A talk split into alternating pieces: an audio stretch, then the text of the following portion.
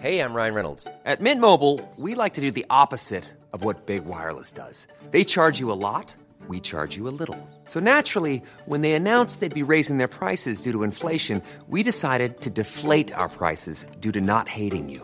That's right. We're cutting the price of Mint Unlimited from $30 a month to just $15 a month. Give it a try at mintmobile.com slash switch. $45 upfront for three months plus taxes and fees. Promo rate for new customers for limited time. Unlimited more than 40 gigabytes per month. Slows. Full terms at mintmobile.com.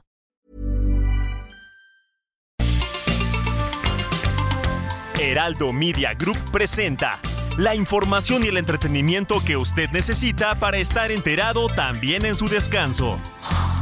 Alejandro Sánchez y el informativo Heraldo fin de semana. Por el Heraldo Radio, con la H que sí suena y ahora también se escucha.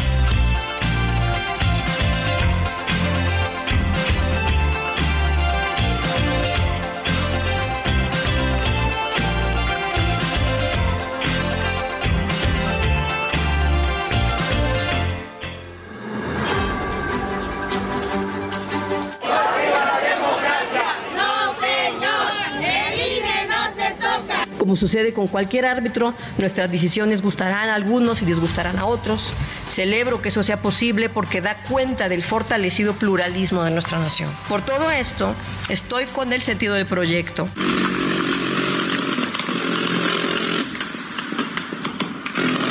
Ahí viene el C. Este no tiene remedio el Poder Judicial. Está podrido. Están actuando de manera facciosa. Imagínense componerle la plana al Poder Legislativo.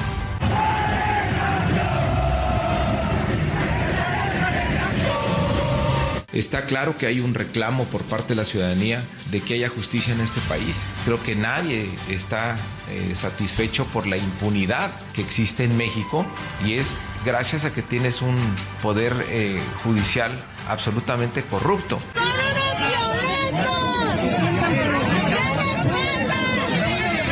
Momento no tenemos pensado renunciar, todavía tenemos muchas cosas que cumplir en la ciudad y eso en todo caso pues se verá después si es que salimos arriba en las encuestas.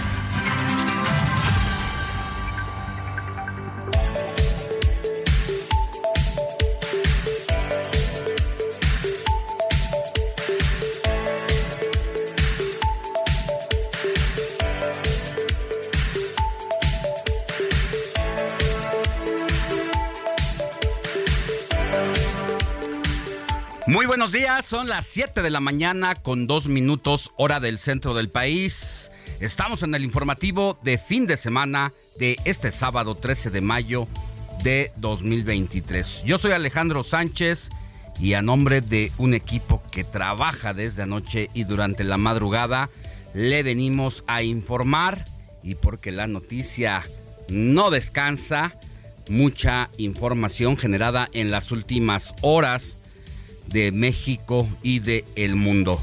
El tema principal de los últimos días se llama migración. Ha habido una nueva ola de migrantes ante el fin del título 42. Seguramente usted lo ha escuchado hasta el cansancio en los últimos días, pero suena técnico. ¿Qué significa el título 42? Bueno, era una disposición de el entonces gobierno de Donald Trump que impuso para impedir por la contingencia sanitaria la ola masiva y la introducción de personas sin documentos. Entonces el título 42 contemplaba que todas aquellas personas que entraran de manera ilegal a los Estados Unidos era regresada de inmediato y a dónde cree a el lado mexicano. Ni siquiera los mandaban a sus países.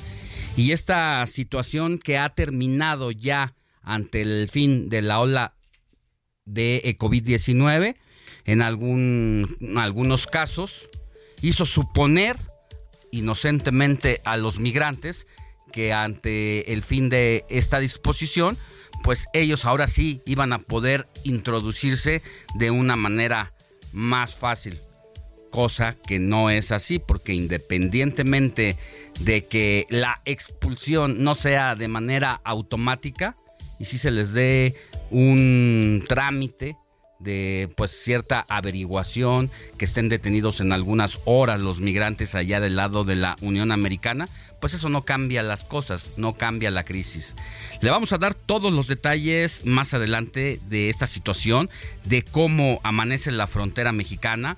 Hablaremos con representantes de albergues allá en la frontera norte, así como también con eh, un alcalde, el alcalde de Reynosa, un alcalde joven que ha estado muy pendiente de lo que ha ocurrido con los ministros en las, perdónenme usted, con los migrantes en las últimas horas. Él es Carlos Víctor Peña Ortiz, es presidente municipal de Reynosa, Tamaulipas.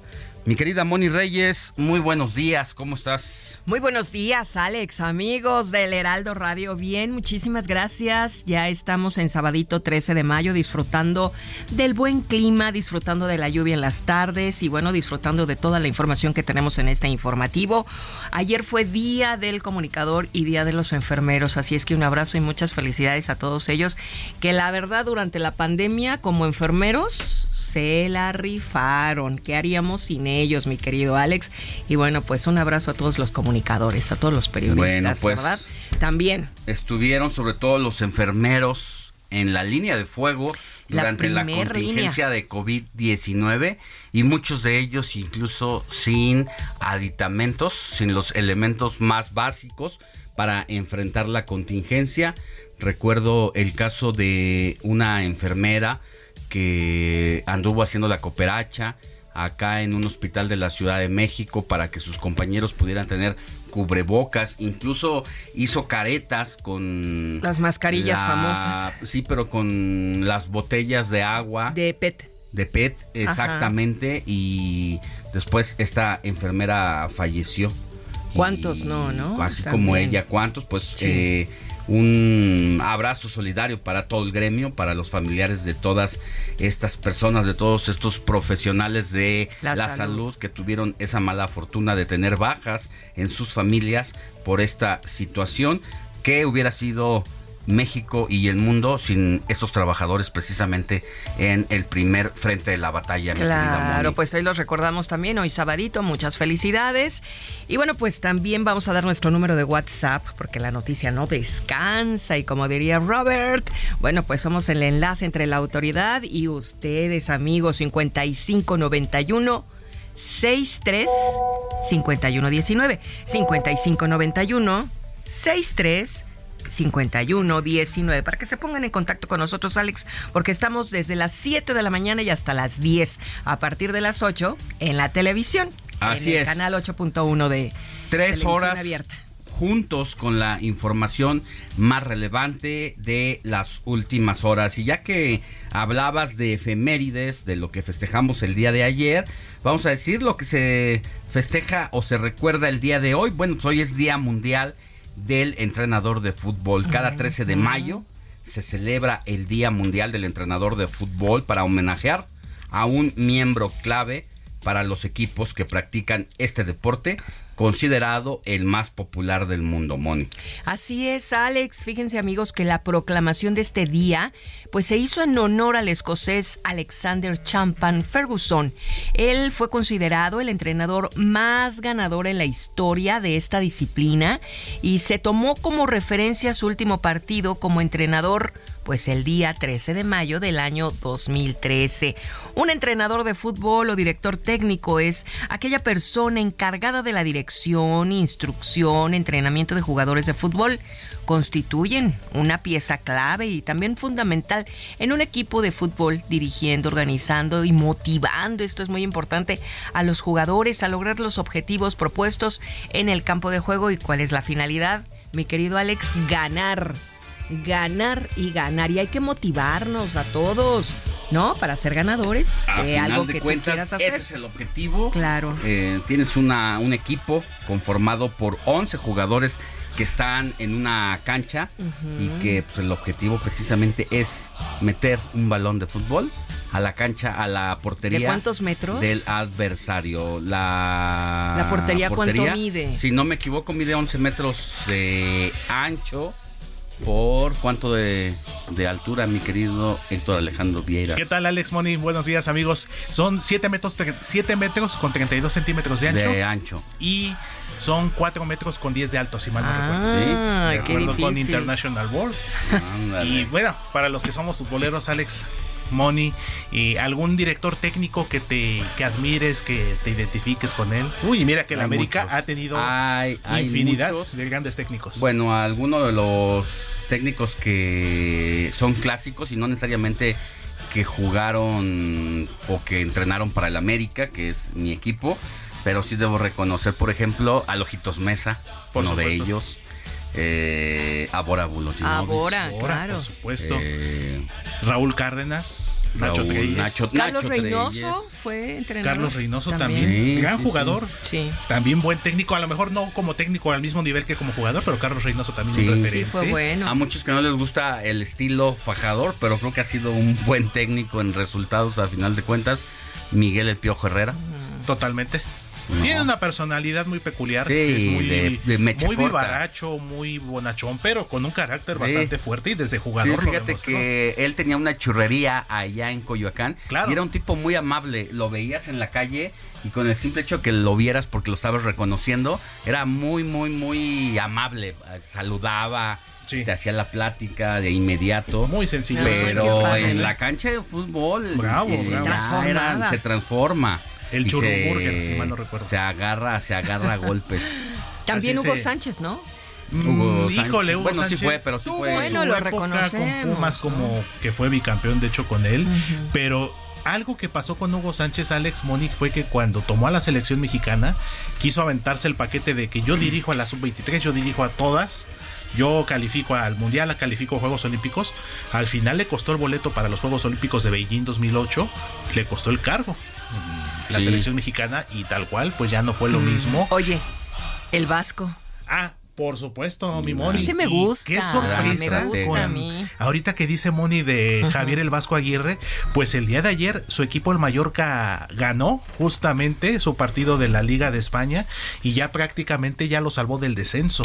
que ese era el objetivo para ser llevado de nueva cuenta allá a Europa, a Sí, España. exactamente. La verdad es que ha sido un buen técnico. Yo creo que ahora que lo menciona Moni, uno de los técnicos más relevantes de los últimos tiempos, sobre todo por estar en las grandes ligas No del fútbol, que no cualquiera está en España, y porque el estilo es completamente diferente, la táctica, la estrategia Claro. es de otro nivel, es muy diferente a lo que pasa aquí en México y eso hace que sea pues prácticamente un doble reconocimiento para el Vasco y que al final de cuentas no se ha achicado, ha estado a la altura, Le como entra. lo estás diciendo ahora, que su objetivo principal era salvar al Mallorca del descenso, ya lo logró. Ya valió la pena la inversión del equipo de, y de haberse llevado al Vasco Javier Aguirre, quien cada día lo encuentro más lúcido, más teórico y es, es, un deleite también Y escucharlo hablar. atractivo, ¿eh? Una personalidad muy peculiar. perdón, pero Tenía su pegue desde jugador, yo me acuerdo, me por supuesto que sí, mi querida Moni. Cuando era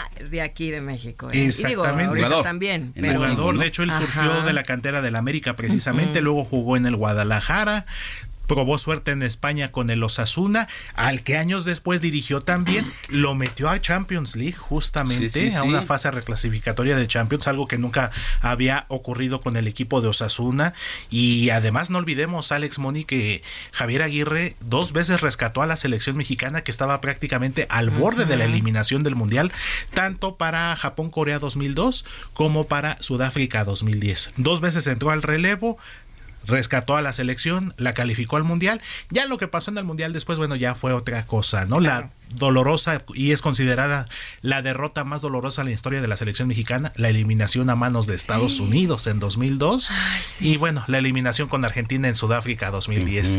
Entonces, uno de los mejores técnicos, hay quienes dicen que es el mejor director técnico mexicano de todos los tiempos, entonces Sí. eh, siempre va a haber ahí los una logros debate y por lo que yo creo que de entrada por los logros, pero sobre todo por estar al nivel de tú a tú en Europa, yo creo que eso lo lleva directamente a ser uno de los mejores. Es como como negar que Hugo Sánchez ha sido uno de los mejores. No, eso o sea, ni- yo creo que podrá es, caer bien o no, esa es otra esa cosa. es otra cosa. Pero el palmarés Recientemente estuve viendo en un video de tres minutos los mejores goles de Hugo Sánchez. es impresionante claro. el nivel y que no se haya achicado y que haya sido uno de los primeros futbolistas en México que superó incluso ese famoso y ya reconocido mal del jamaicón, ¿no? De que muchos futbolistas se iban a aparentemente a triunfar a Europa y perdón, definitivamente regresaban a México derrotados porque extrañaban la comida, la, comida, a la mamá, todo. A los hijos y entonces pues este término se acuñó 60 que se llevaron a previo al mundial de Inglaterra 66 al Jamaicón Villegas a Uruguay. De las Chivas le dijeron le dijo su director técnico oye qué está pasando contigo si te trajimos porque eras bueno para esto y para la verdad es que yo ya no quiero seguir aquí. Porque es que extraño los frijoles y extraño a mi mamá. Mis tortillas. Y mis claro tortillas. exactamente. Entonces ahí se acuñó el término del Jamaicón y eso ha habido muchas víctimas empezando también por el gran Cuauhtémoc Blanco. ¿eh? A Cuauhtémoc se lo llevaron allá a Europa y no resistió porque le dio el mal del jamaicón. Entre el mal del jamaicón y la lesión que sufrió cuando el jugador este trinitario Elcock, se apellida en la selección, nombre, aquí en el estadio lo reventó, le reventó la rodilla y casi le cuesta la carrera. Le llegó con una plancha tremenda, ¿no? Así, pero directamente a la sin pudor alguno. Era como que su objetivo era tienes que mandarlo al hospital, ¿no? Como la película de Karate Kid, ¿no? Yo creo que es una de las jugadas más burdas en la historia del fútbol, ¿no? Totalmente. Porque ni siquiera. Es que hay algunas, ¿eh? Hay varias. Esa de Cuauhtémoc Blanco. Hay otra, seguramente el nombre te va a decir mucho, Alex. Tú, como buen aficionado al fútbol que eres, eh, Alex Moni. Aurelio el Coreano Rivera. Un golpeador y reventador. Que de hecho él, por ahí de 1993, 94, si mal no recuerdo.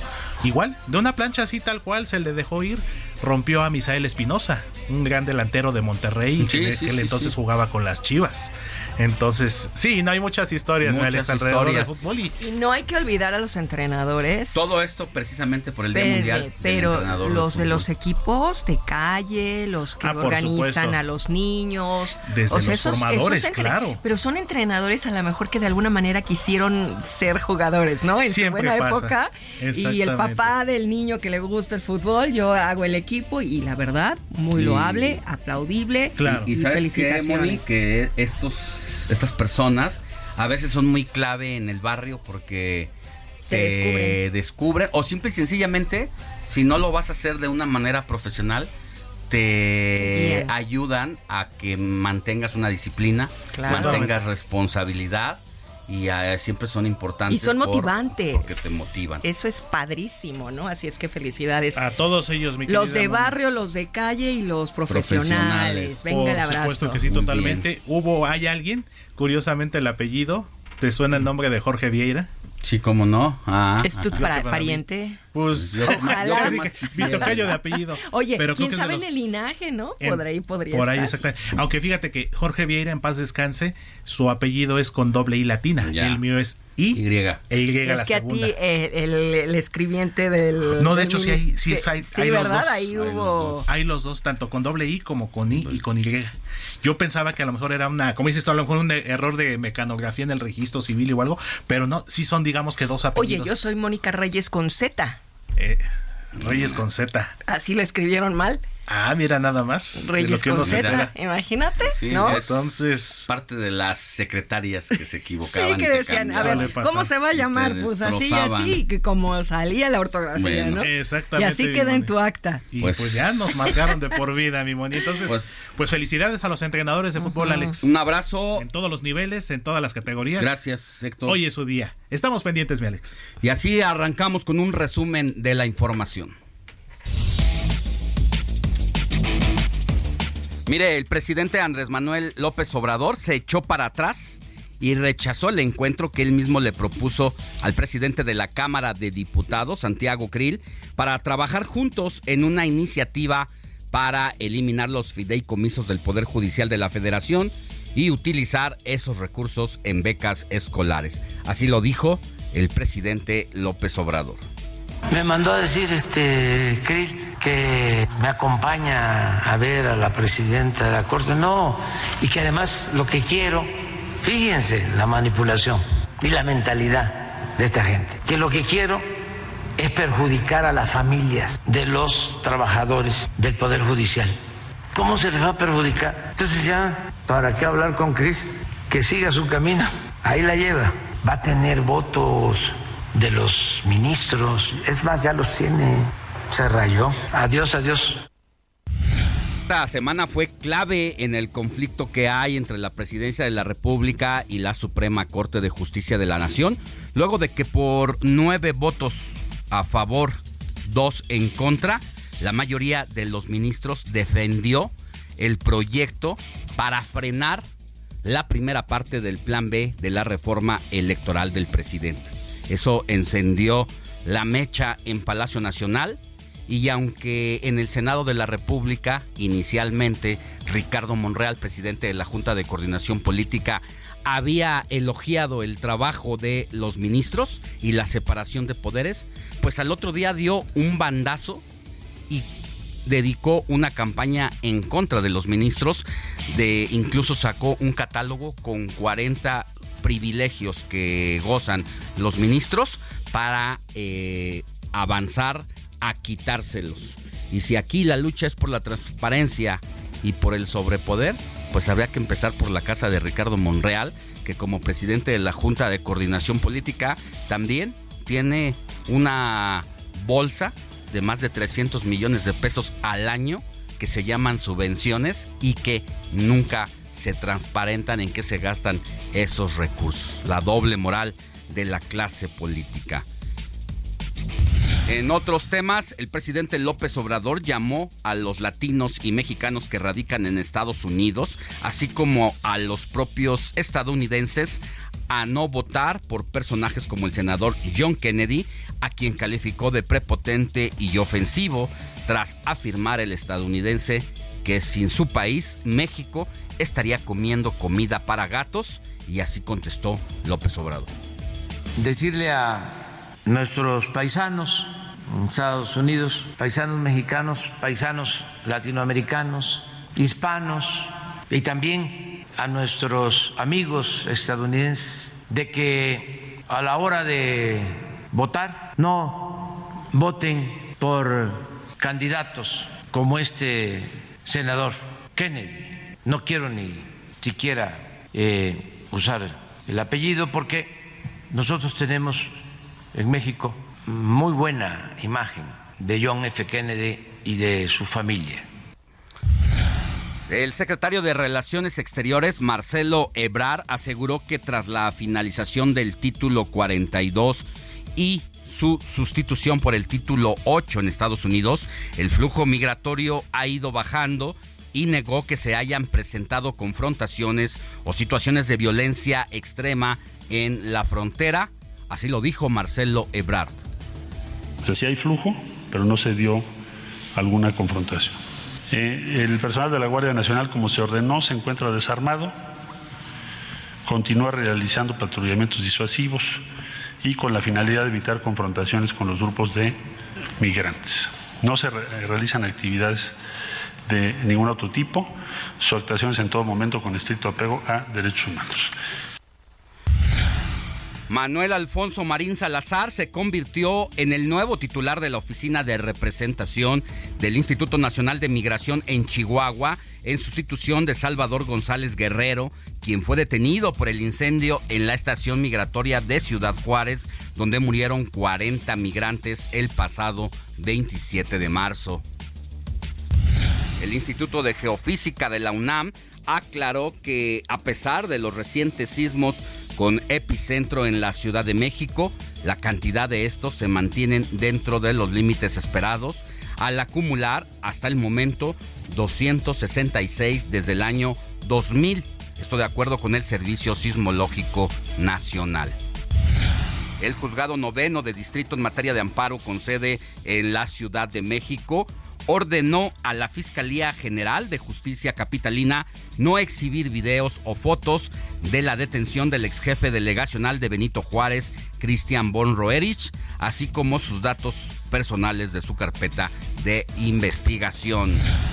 Una nueva explosión se registró anoche en el municipio mexiquense de Tultepec, considerado la capital de la pirotecnia, consumió dos talleres de pirotecnia y generó una importante movilización de cuerpos de emergencia en la zona. Afortunadamente, no hubo pérdidas humanas por este siniestro. Vámonos a una pausa para volver con Moni Reyes, quien nos dirá a quién tenemos que correr a abrazar por su santo este sábado 13 de mayo de 2023. La noticia no descansa. Usted necesita estar bien informado también el fin de semana. Esto es Informativo El Heraldo Fin de Semana. Regresamos.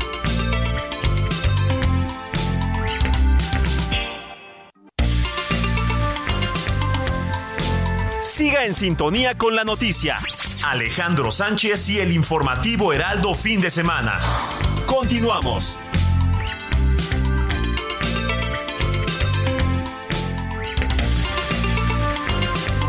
Comparte tus comentarios y denuncias en el WhatsApp del informativo fin de semana. Escríbenos o envíanos un mensaje de voz al 55 91 63 51 19.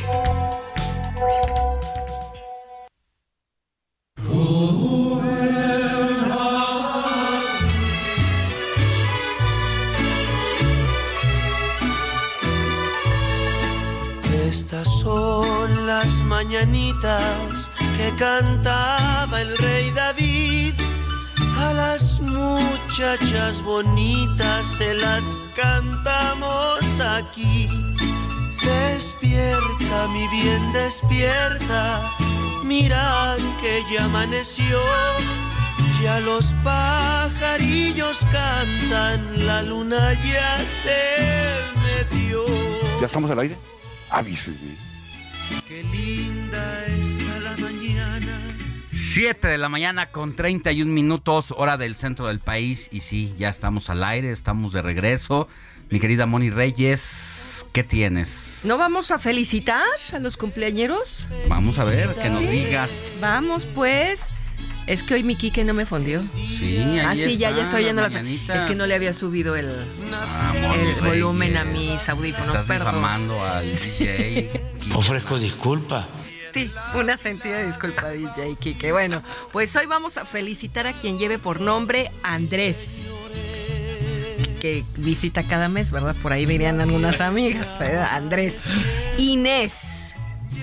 Servacio. Gema. Ah, yo tengo una amiga que Yo se llama Gema. una amiga que se llama y Magdalena. ¿Conocen? Sí, a Magdalena. Magda, Magdalena. Michuca. Un Magdalena. abrazo a Sofía Magdalena. Ah, mi Sofi, un abrazo, Sofi. Y bueno, hoy es Día de la Virgen de Fátima, así es que vamos a conocer, mi querido Quique, la historia.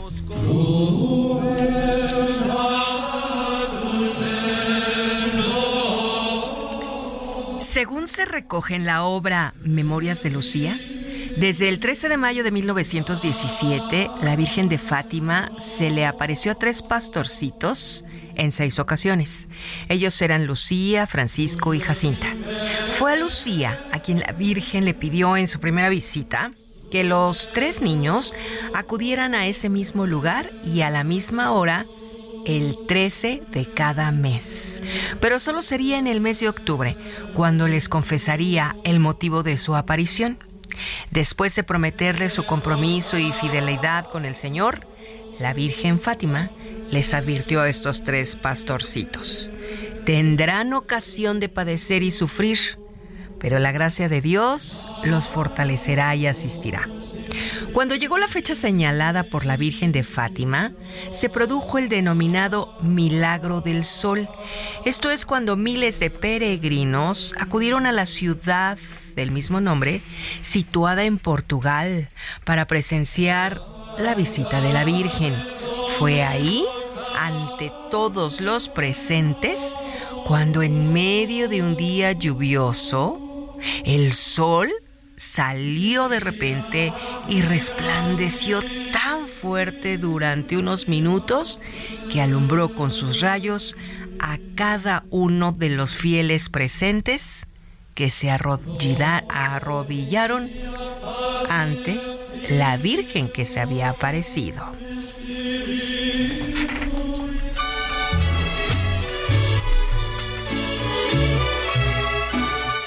Para los devotos de la Virgen de Fátima, bueno, pues hoy, hoy pueden acudir a hacer sus peticiones, dar las gracias. Y también mi querido Alexi y Héctor, pues felicitar y dar un abrazo a los que estén cumpliendo años. Un abrazo para todos Abrazote y todas. fuerte, fuerte, mi querido Alex Moni. Si me regalan unos segunditos, yo siempre, ¿verdad? Pero Abusando. unos segundos nada más. Unos segundos A ver, nada más, corre tiempo. Ah. Pues aprovecho justamente hoy 13 de mayo para felicitar, para mandarle un fuerte abrazo, todo mi cariño, mi amor. De hecho, nos escucha los fines de semana. Luego me ¿A quién? escribe ¿A quién? mi hermano Luis Enrique Vieira. Luis Enrique Vieira, un abrazo. Hoy es su Falso. cumpleaños. ¿En dónde está? Allá en la alcaldía Gustavo Amadero, Ah, desde allá nos escuchan. para- ¿Cuántos años? de Guadalupe. Híjole, lo pongo de cabeza. Es siete años más grande que yo.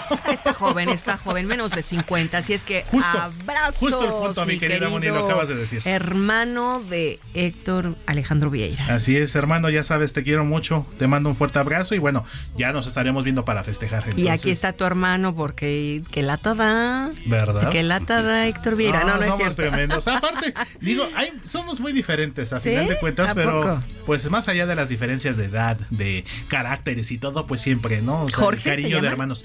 Enrique, Luis Enrique. Luis Enrique, Enrique, nombre pues, Un abrazo para Luis, que la pase muy bien. Para Luis Quique, para de todo Gucci. el equipo del informativo muchísimas del fin de gracias. semana y sobre todo también gracias por escucharnos y sintonizarnos Cada aquí. sábado y domingo, pero que sea cierto, ¿eh? Porque aquí estamos en el WhatsApp para que nos mande un saludo. Aprovechando. 55 Aprovechando mi Moni. 91 63 51 19 55 91 63 51 Aprovechamos 19. para leer mensajes. Ay, sí, ¿no? A ver, aquí viene, miren nada más qué bonito. Dice Alex Moni, buenos días. Más puesta que un calcetín para escucharlos. Que tengan un excelente día. Soy Edith Tapia. Muchas gracias, Edith. Por otro lado, nos dicen.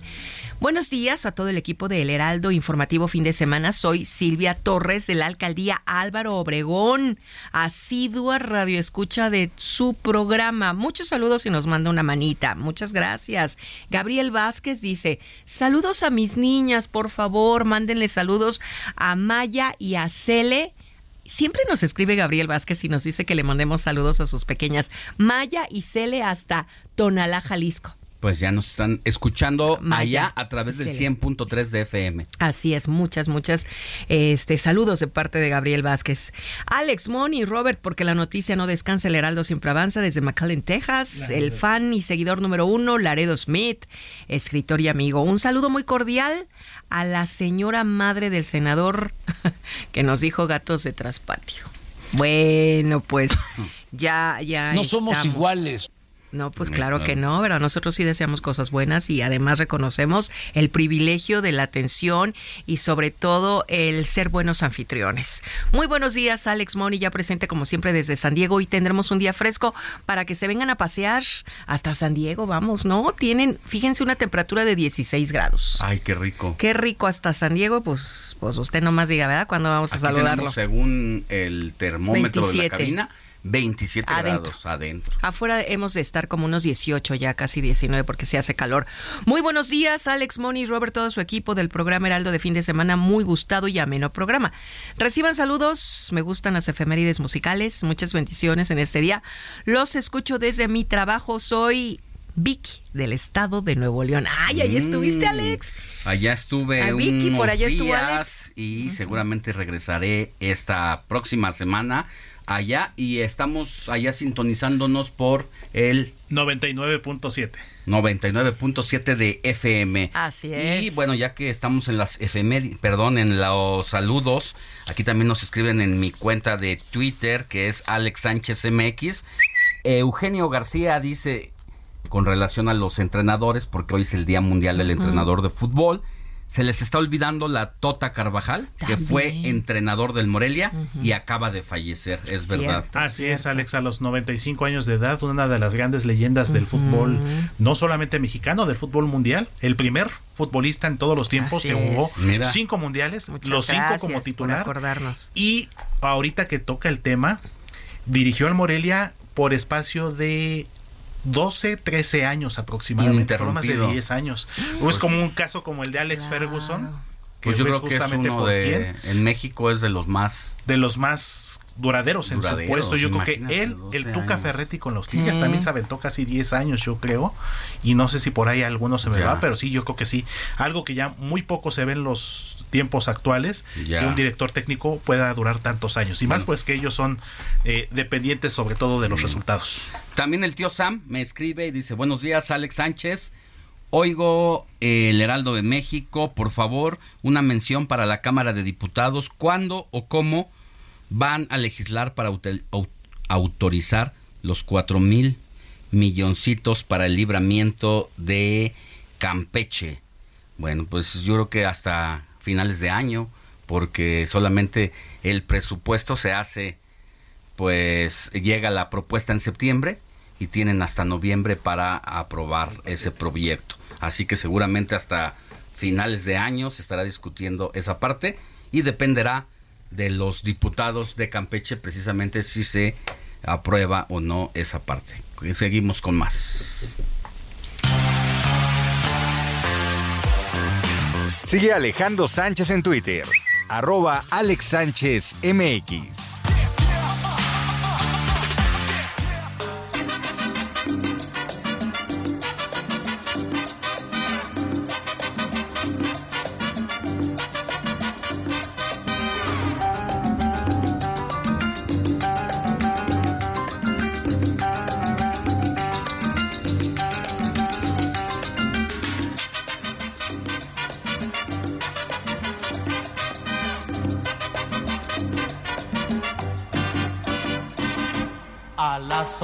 Chilaquiles, a las 12 pa'l partido.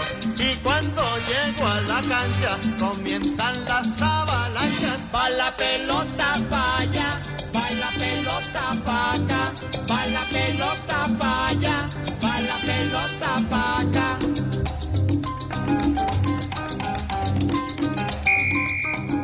Toma la pelota, Chava Reyes, y un medio centro para allá Allí la recoge Héctor Hernández, tira un medio centro para acá, de que la recibe y hace un dribbling, luego la coloca para atrás, toma nuevamente Héctor Hernández y ¡gol! Anulado, anulado, anulado.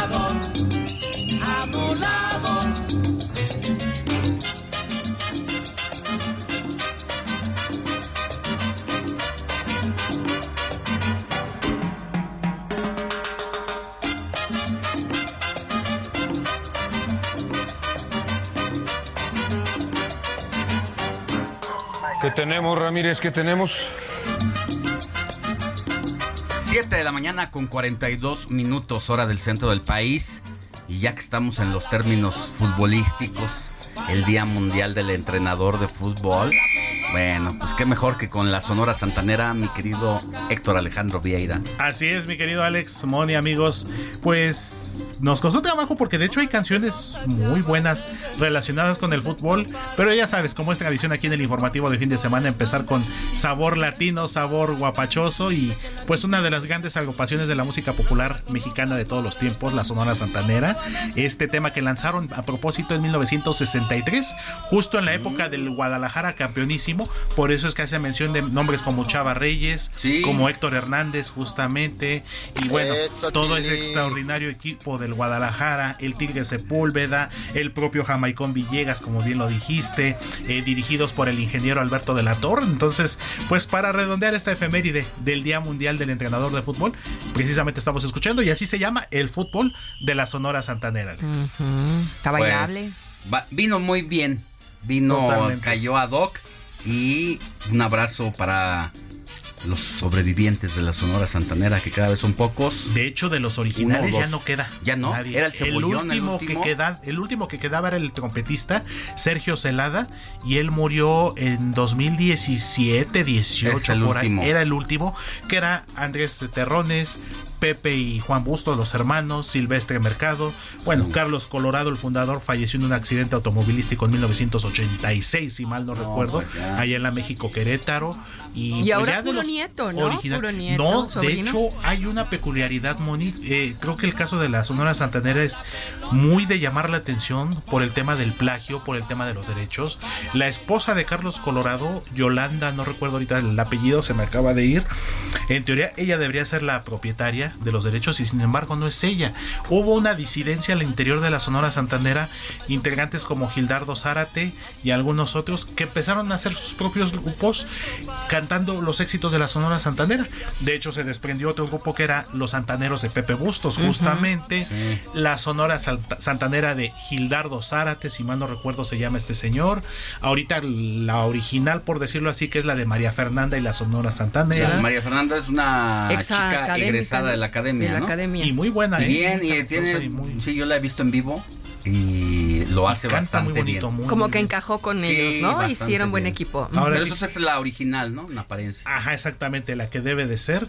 Porque sí, ya hay una Sí, disidencia hay bastante como tres fuerte. y- sonoras santaneras, pero... pero al final de cuentas la original, por decirlo así, no es la que tiene los derechos. Ya. Entonces ahí es un caso muy peculiar Sí, sí, sí, un de plagio, de disputas Muy revuelto, legales. muy revuelto. Pero bueno, siempre la Sonora Santanera es- pone Será de buen humor y por supuesto. Claro, y vamos a Y bailarla también participó siempre. en el cine mexicano. Recuerdo mucho esta película de El campeón de barrio protagonizada por Javier Solís justamente, donde Javier Solís interpretaba a un boxeador. Su novia era Sonia López, la chamaca de Es que oro. Sonia López cantó en la Sonora. Santanera. Es. Por eso. Ma- María Fernanda eh, ocupa prácticamente ese, Ese lugar. lugar, y lo hace bastante bien la niña. Eh, es difícil ahora, más en estos tiempos de tumbados, de corridos tumbados y De de, reggaetón, reggaetón. de ritmos urbanos, ya sí. es difícil encontrar almas viejas En cuerpo esta joven. generación en cuerpo joven. Y bueno, siempre se agradece que haya Sí. estos chicos con alma vieja. Exactamente, mi Como Alex. tú comprenderás. Tú eres un alma muy vieja. Bastante. No, ¿Qué dijo? ¿Es verdad? Es verdad. Ya lo dijo la Vilchis, mira, acabo de avisar. Entonces, pues así estamos, mi Alex. Y mañana, sorpresitas, ¿eh? Mañana ya tenemos Bueno. listo Ya el playlist. estaremos, mira, invitamos Entonces, a nuestro público a que tenga el cafecito chocolatito en la camita y disfrute también mañana domingo nuestro informativo. Aparte de hoy, claro. Así es, mi Moni. Entonces, Sonora Santanera, el fútbol de 1963. Gracias, Héctor. Seguimos pendientes, mi Ale. Toma la pelota, Chava Reyes, tira un medio centro para allá. Allí la recoge Héctor Hernández, tira un medio centro para acá. De que la recibe y hace un dribbling, luego la... Sigue Alejandro Sánchez en Twitter, arroba Alex Sánchez MX.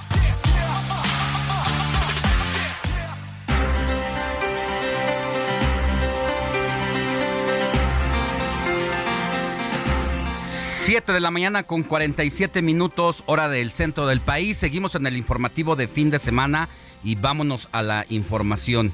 Iván Saldaña, tú tienes todos los detalles sobre Andrés Manuel López Obrador que dijo en la mañanera el día de ayer. Así es, Alex, buenos días.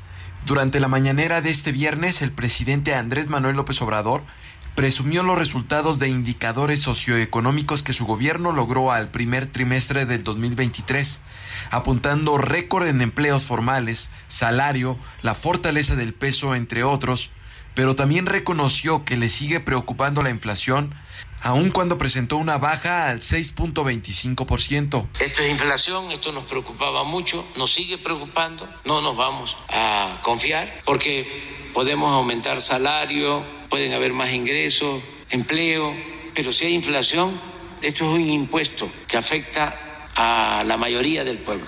Expuso que va creciendo el número de trabajadores en el sector formal, registrando un récord de 21.820.000 trabajadores inscritos en el Seguro Social, mientras el peso mexicano, dijo, es la moneda que más se ha fortalecido en el mundo con relación al dólar. Es la moneda que más se ha apreciado.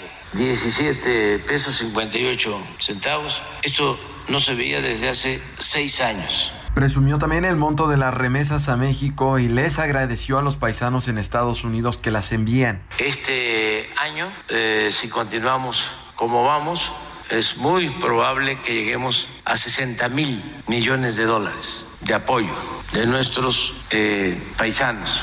En inversión extranjera directa expuso que al cuarto trimestre del año llegó a 35 mil millones de dólares de las más altas en los últimos años. Apuntó que hoy México se posiciona como el principal socio económico comercial de Estados Unidos, desplazando ya a Canadá, China, Alemania y a Japón.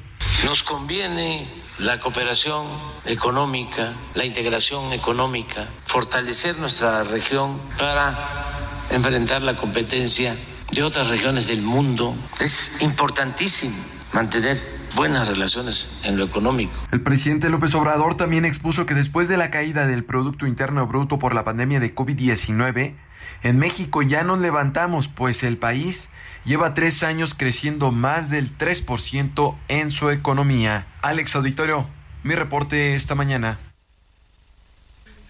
Muchas gracias, Iván. Que tengas muy buen día y a seguir de cerca al presidente de la República, que ya sabe usted que eso sí tiene el presidente, no para, no descansa, se mantiene activo de lunes a lunes. Y vámonos con más información ahora relacionada a la Ciudad de México y la jefa de gobierno Claudia Sheinbaum, Héctor. Así es, Alex, amigos del auditorio, pues este viernes la jefa de gobierno de la Ciudad de México, Claudia Sheinbaum, así como el gobernador del estado de Yucatán, Mauricio Vila Dosal, inauguraron Yucatán Expone Zócalo. Esta es una muestra cultural, artística y gastronómica y que permanecerá durante 10 días precisamente allá en la plancha del Zócalo capitalino. Al respecto y durante la inauguración, esto fue lo que dijo la jefa de gobierno, Claudia Sheinbaum. Este zócalo democrático, libertario, es casa de todas y de todos los mexicanos. Y el día de hoy recibe con todo gusto a productores, a eh, restaurantes, a artesanos, artesanas del estado de Yucatán. Muchísimas gracias, gobernador Vila, por haber confiado en la Ciudad de México. Bienvenidos y bienvenidas todas. Al respecto, el gobernador yucateco Mauricio Vila Dosal recordó que el pasado mes de diciembre recibió precisamente a la jefa de gobierno allá en la capital, en Mérida, donde firmaron un convenio de colaboración turística que permite hoy Yucatán Expone, así se llama esta exposición, y que se presenta en el Zócalo capitalino. Habla el gobernador Mauricio Vila. Sí, pues invitarles a que vengan a Yucatán Expone, agradecerle a la jefe de gobierno, a todo su equipo de trabajo, las facilidades. ¿Qué es lo que van a poder encontrar aquí? Desde el día hoy, viernes 12 de mayo, hasta el domingo 21, un pedacito de Yucatán aquí en la Ciudad de México. Más de 150 eh, stands con más de 700 artesanos para que puedan ver todos los productos que hacemos en Yucatán. Por supuesto, eventos culturales dos veces al día. Este camino precioso, paseo de flores, más de 42 mil plantas. Y por supuesto, la gran comida yucateca para que puedan comer cochinita, pirí, lechón, panuchos y salbutes. Así que de 10 de la mañana a 9 de la noche, aquí en el Zócalo de la Ciudad de México. Muchas gracias. Por último, el gobernador Mauricio Vila destacó que en Yucatán se trabaja de manera coordinada con los tres órdenes de gobierno. Este es el reporte, Alex. Seguimos pendientes. Gracias, Héctor. Y hay mucho más, Moni Reyes de eh, las actividades de la jefa de gobierno. Por supuesto, esta mañana en el emblemático Teatro Rex de Guadalajara se realizó el encuentro Jóvenes. Claudia, como muestra del valor y compromiso político de la juventud, pues reafirmaron su apoyo inquebrantable a la doctora a Sheinbaum para liderar los esfuerzos de la continuidad de la cuarta transformación. El encuentro inició a las 11 de la mañana con una serie de exposiciones, incluyendo un trío musical, norteño, banda, un músico, un, eh, un grupo de música de freestyle, el grupo de ballet folclórico del Tecnológico de México de Jalisco, la actuación del joven Neto Herrera de 8 años, quien por cierto emocionó al público con su interpretación musical.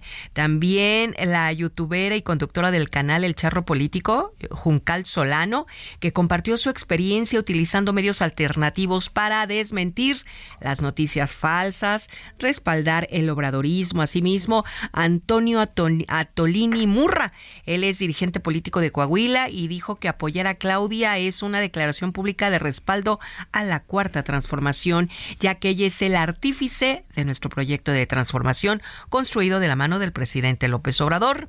Por otro lado, el dirigente nacional de Joven es Claudia Abraham Carro, convocó a la organización y movilización de todas las juventudes, instándolas a asumir su papel histórico como actores de incidencia pública y destacó este encuentro que marcó el inicio de una profundización del proyecto donde las voces de la juventud deben ser las primeras incluidas para garantizarlo. Muy bien, Moni Reyes. Antes de irnos a la pausa, quiero leer los últimos mensajitos que han llegado. Saludos a Moni y Alex y a todo el equipo del informativo de fin de semana. Los escucho todos los sábados. Muchas gracias por hacer un estupendo y ameno programa. Bendiciones, Julio Espinosa desde Tlalpan en la Ciudad de México. Arriba tenemos otro de Atizapán de Zaragoza. Así es, no nos puso su nombre, pero muchas gracias. Dice buenos días, saludos. No me los pierdo los fines de semana. Muchas gracias, un abrazo hasta Atizapán de Zaragoza, Estado de México. También saludos a Edith Tapia, que nos escucha todos los fines de semana, y a la señora Silvia Torres de la alcaldía Álvaro Obregón.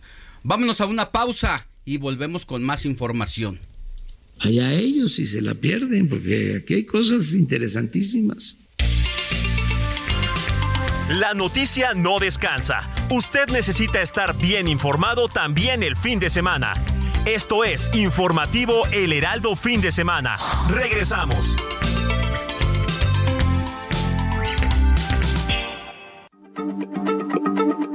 Heraldo Radio, la H se lee, se comparte, se ve y ahora también se escucha.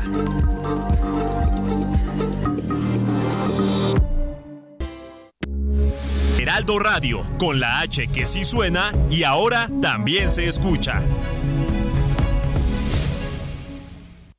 En su ley en nuestro país.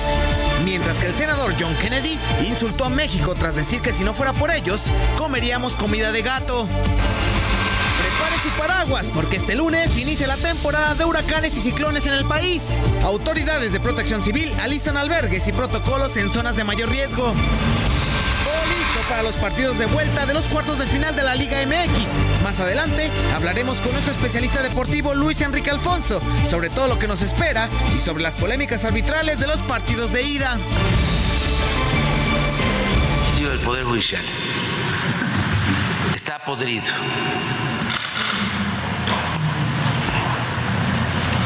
actuando de manera facciosa. O el Congreso nombra a los ministros de la Corte y tenemos la expectativa, posibilidad y facultad de citarlos a comparecer. Y también tenemos un recurso que poco se agota, que es el juicio político. Ni en su mejor sueño, ni se va a aprobar la reforma constitucional del presidente de la República porque no tiene dos terceras partes. Estas son las voces que dieron a conocer la nueva confrontación entre el presidente López Obrador y la 4T contra la Suprema Corte de Justicia de la Nación. Esto luego de que los ministros echaran abajo la primera parte del plan B electoral del mandatario por las violaciones durante el proceso legislativo para llevarla a cabo. Algo que no cayó muy bien en Palacio Nacional y por lo que la amenaza con una reforma al Poder Judicial y sus funcionarios buscarán un juicio político incluso contra los encargados de volver a echar abajo otra iniciativa presidencial. Más adelante le voy a dar a conocer todos los detalles sobre esta información. Las personas que crucen nuestra frontera ilegalmente y sin una base legal para permanecer serán procesadas rápidamente y expulsadas. De que hay descenso en los flujos observados en los últimos días. Descenso. Eh, no, señor. Como tal, eh, la información es ya por lo que uno eh, viene manejando las redes sociales seguir continuando, ya que pues como tal seguimos es, huyendo de nuestras tierras por lo mismo, por el mal estado en el que nos encontramos. Pues las autoridades migratorias no, pero sí por las informaciones que hay directamente en los medios de comunicación. Es un artículo que han eliminado debido a la finalización de la pandemia, que ya no se considera el COVID como una emergencia nacional para los Estados Unidos. O sea, acá se demora mucho para darte el asilo político. Y uno realmente lo que necesita es una estabilidad lo más rápido posible. Porque mientras no tienes papeles, estás indocumentado. Mire, contrario a lo que se podría pensar, la frontera, la frontera entre Estados Unidos y México hoy amanece relativamente tranquila con pocas señales de caos de migrantes. Es que en la última semana hubo cerca de 9 mil personas detenidas cada día, cifra que es menor a las 11 mil que esperaban las autoridades. Y es que esto ocurre a poco más de un día del fin del título 42. ¿Qué es esto del título 42? Bueno, pues da por terminada la emergencia sanitaria por COVID-19 y con ello la polémica medida que permitía expulsar de forma inmediata a los migrantes que cruzaban sin permiso la frontera. Aunque impidió a muchos pedir asilo, no traía consecuencias legales a diferencia de la nueva medida. El título 8 que endurece las condiciones. Este cambio dejó un nuevo régimen plagado de incertidumbre entre los miles de extranjeros que buscan una mejor vida. Muy buenos días. Yo soy Alejandro Sánchez y porque la noticia no descansa, estamos en el informativo de fin de semana de este sábado 13 de mayo.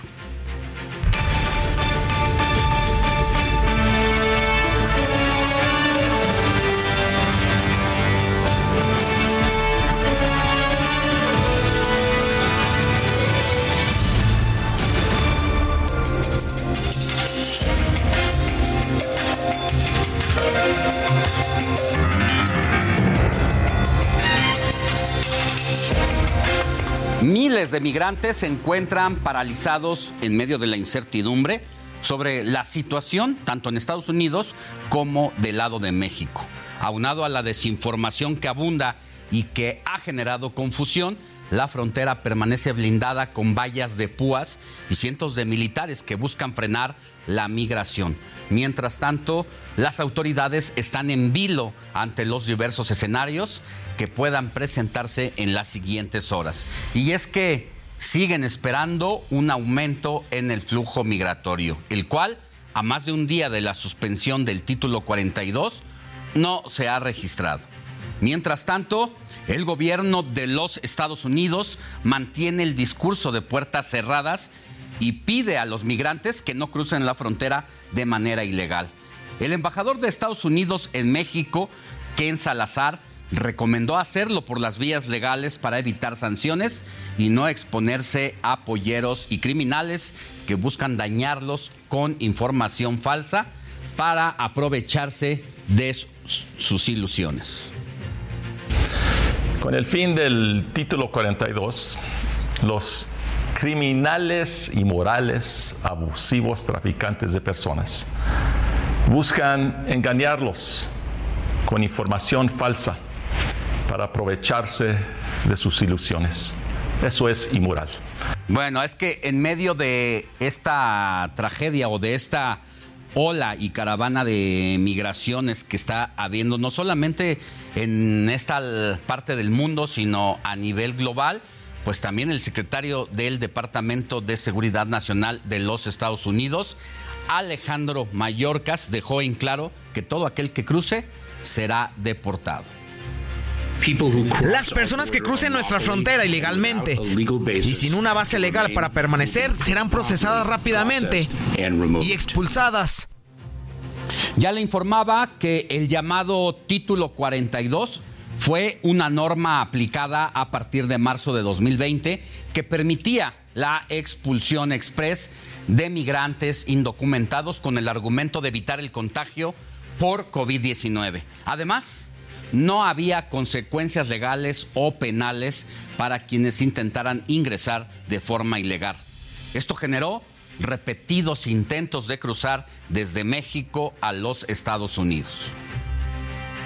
Y en los tres años que duró el título 42, se registraron 2.8 millones de expulsiones, de las cuales 1.7 millones fueron de mexicanos y 1.1 millones de otras nacionalidades. Tras la desaparición del título 42, de manera inmediata entró en vigor el título 8. ¿Qué se trata? Porque este tema lo va a estar escuchando recurrentemente. El título 8 pues trata de medidas aún más restrictivas y con repercusiones que incluso podrían llevar a la cárcel a quienes intenten entrar a territorio norteamericano de manera ilegal. Las autoridades gringas abrieron una vía legal para que los migrantes puedan ingresar al país. El trámite se hace a través de la aplicación CBP One. Aquí le tengo todos los detalles.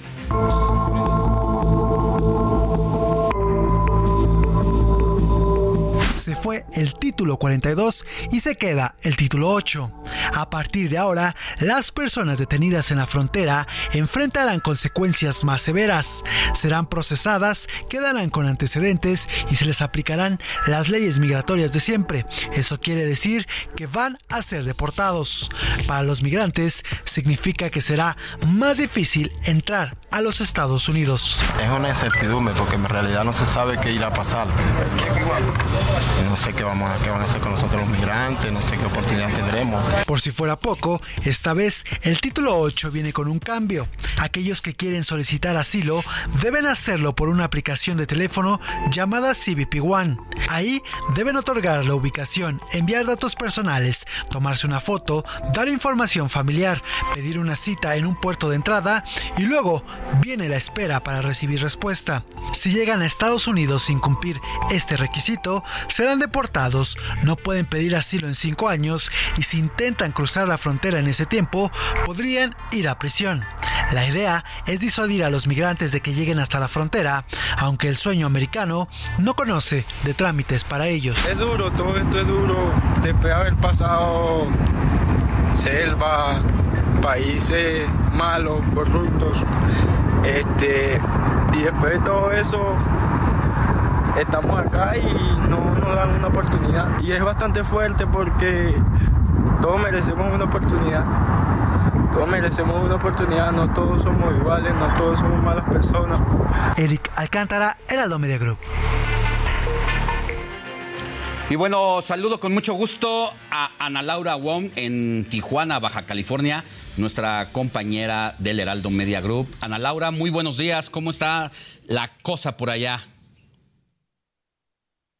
Hola, ¿qué tal? Muy buenos días. También los saludo con muchísimo gusto desde Tijuana.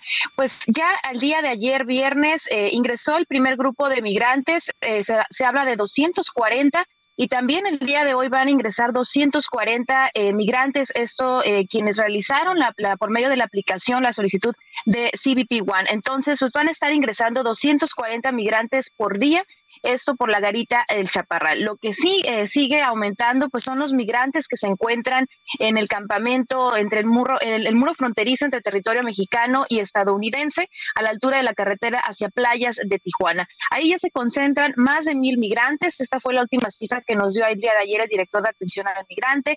Pero bueno, existe desinformación, por eso es que están llegando a esa zona y el llamado de, las autoridades pues es evitar que, los migrantes pues lleguen a esa zona o incluso a la garita, porque por medio de esta aplicación que ya lo estaban explicando hace unos momentos de CBP One, pues se puede realizar la solicitud desde cualquier lugar sin necesidad de estar acampando.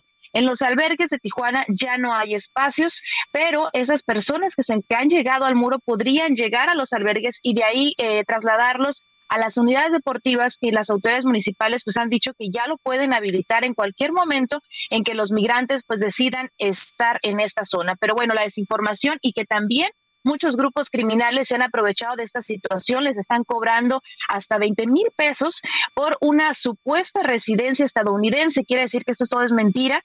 Los traen con engaños a la garita y les dicen que ya una vez que los dejen ahí ya podrán ingresar con esa supuesta tarjeta a los Estados Unidos sin tener que hacer la solicitud como debe de ser en aplicación. Entonces, pues les están cobrando, les están quitando el poco dinero que traen aquí a la ciudad fronteriza y los están dejando varados. También, pues que están brincando el muro más de seis metros, están brincando con niños y con bebés y eh, que también en este campamento que se ha formado entre, entre territorio mexicano y estadounidense, pues están reportando gente enferma porque ya llevan alrededor de dos semanas sin, servicios, sin nada, están durmiendo eh, en el suelo.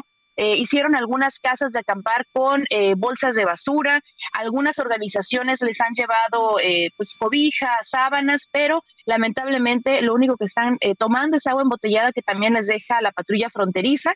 Ya les colocaron unas pulseras con la fecha de que ellos en que ellos llegaron a esa área pero aquí la incertidumbre pues es saber si los van a, deportar ahora con el título 8 y que todavía es más agresivo, que ya durante cinco años no podrán ellos tramitar esta solicitud de asilo, o en realidad van a hacer la solicitud. Esa es la incertidumbre por parte de los activistas promigrantes. Están preocupados por toda esta, esta comunidad migrante que se encuentra en esa zona.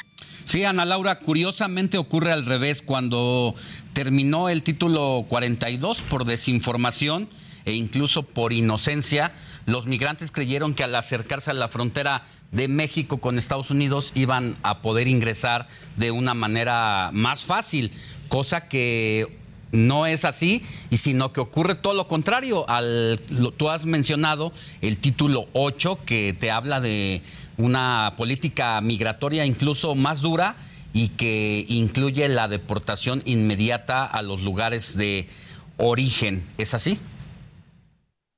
Así es, es más agresivo, así lo han dicho incluso los activistas promigrantes, pues que están preocupados porque son más de mil migrantes los que ya están en esta zona llevan días acampando y lo que podría hacer es que apliquen ahora este título 8. Lo que sí comentarte y muy importante en esta en este caso es que ha habido mucha desinformación también en el tiempo de cruce en la garita de San Isidro y Porotay porque eh, han realizado simulacro preventivo por parte de las autoridades de CBP, están realizando eh, algunos ejercicios preventivos en caso de alguna eventualidad con los migrantes y hay cierres de algunas puertas de entrada a los Estados Unidos entre los 15 y 30 minutos sin afectar el cruce inmediato. Entonces no hay este, filas largas por, por los tiempos de espera, como se han dicho en redes sociales. El cruce está fluido. Eh, no solamente son ejercicios preventivos que hacen entre 15 y 30 minutos, pero sin afectar el cruce fronterizo. Esto por la garita de San Isidro y la garita de Hotel.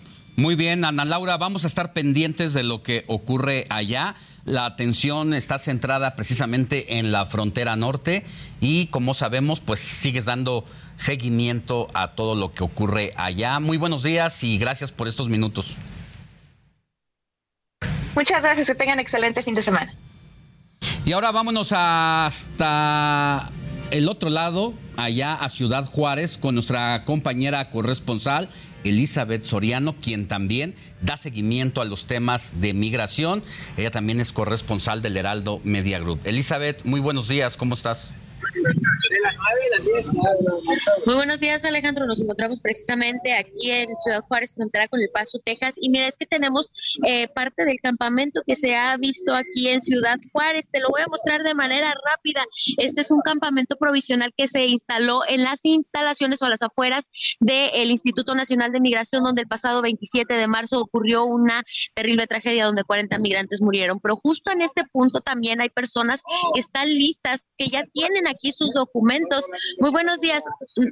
Muy buenos días. Nos comentaba sobre ya tiene su documento. Es por esto que usted no cruzó a el, Paso, Texas a entregarse. No. ¿Cuál fue el documento que le dieron por parte de CBP One?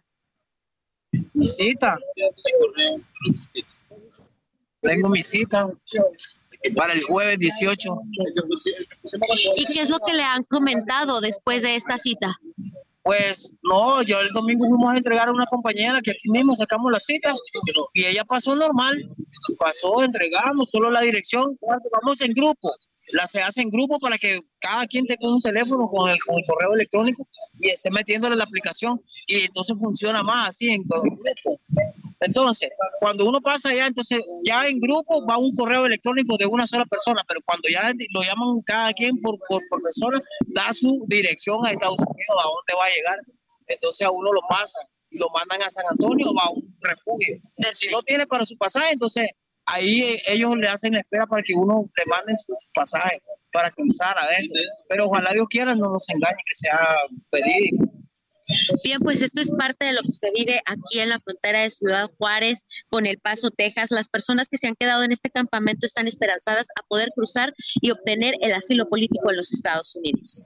Elizabeth, nada más para que nos expliques con mayor detalle el tema de la aplicación y de este trámite que nos muestras en vivo para el informativo de fin de semana sobre el, trámite que realizan los eh, migrantes que aspiran a pasar del otro lado de la frontera norte. Estados Unidos implementa este dispositivo para que sus oficinas no tengan que brindar ya la atención de manera directa y con el sueño de parte del migrante de eh, que se pueda reconsiderar la posibilidad de que les den asilo político. ¿Es así?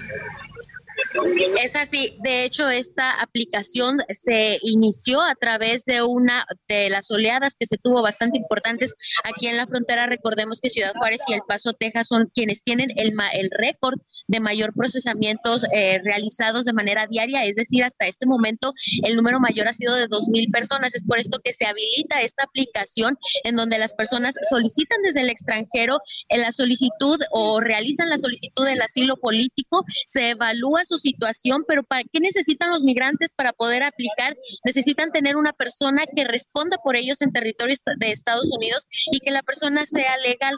Después de esto deben de informar o de comprobar por qué es que han salido de sus países y verificar que realmente califican para el asilo político. Las personas que no califican se les determina también a través de esta aplicación que no tienen el derecho a o no califican para esta para esta cita. Quienes sí se les brinda una cita para eh, presentarse delante de un juez, se les invita a cruzar al momento eh, para la fecha que tienen su cita, tienen que acudir a uno de los puertos fronterizos que hay en nuestra localidad, son recibidos por CBP, CBP los envía a un, a un albergue y del albergue se les envía hasta donde está la persona que los patrocina. Ahí es donde deben de esperar su espacio para poder eh, presentarse ante un juez federal. Pero ¿qué ha pasado últimamente con esta aplicación? Sencillamente ellos comentaban, es difícil acceder porque necesitan teléfonos de alta tecnología para poder adquirir esta cita, pero en el caso de no tener este teléfono, la verdad es que se les complica poder sacar esta cita. Aunado a ello, las citas estaban eh, congeladas, pero se ha informado por parte de CBP que se abrirán mil citas diarias para todos estos migrantes. Pues gracias Elizabeth por estos minutos y te mandamos un abrazo hasta Ciudad Juárez, donde sigues muy de cerca esta situación de los migrantes varados allá y de ser necesario volvemos contigo más adelante. Que tengas buen día. Claro que sí, Alejandro. Muchísimas gracias. Bueno, una situación muy complicada la de hacer este trámite eh, de manera por medio de una aplicación y la verdad es que no nos hagamos, es una estrategia también del gobierno de Estados Unidos para mantener entre más lejos de la frontera a quienes aspiran a llegar del otro lado y pasar a establecer una nueva vida, pues es una manera y un recurso también digital para que así no se acerquen y no estén realizando trámites que ellos saben que en el mayor número de los casos, pues simple y sencillamente no les van a permitir a los indocumentados entrar a ese país. Mientras tanto, aquí en México, el Instituto Nacional de Migración ordenó a todas sus oficinas en el país a no dar permisos que autoricen el tránsito de migrantes en territorio nacional.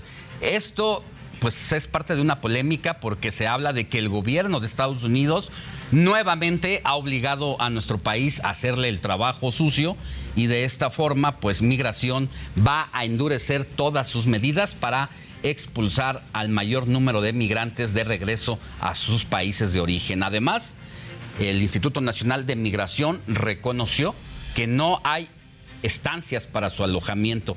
Esto tras ordenar el cierre de 33 de ellas. Y mire, para hablar sobre los refugios fronterizos, saludo con mucho gusto al padre Francisco Javier Bueno Guillén. Él es subdirector del albergue La Casa de Migrante. Padre, muy buenos días.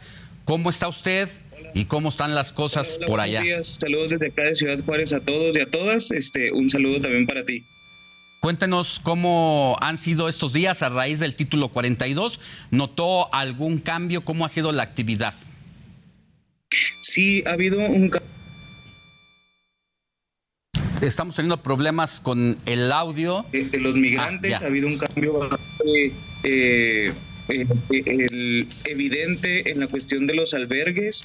Eh, esto con motivo de que pues sean eh, los últimos días antes de finalizar título 42 los albergues, sobre todo la casa, tenemos una capacidad para 600 personas y este se vio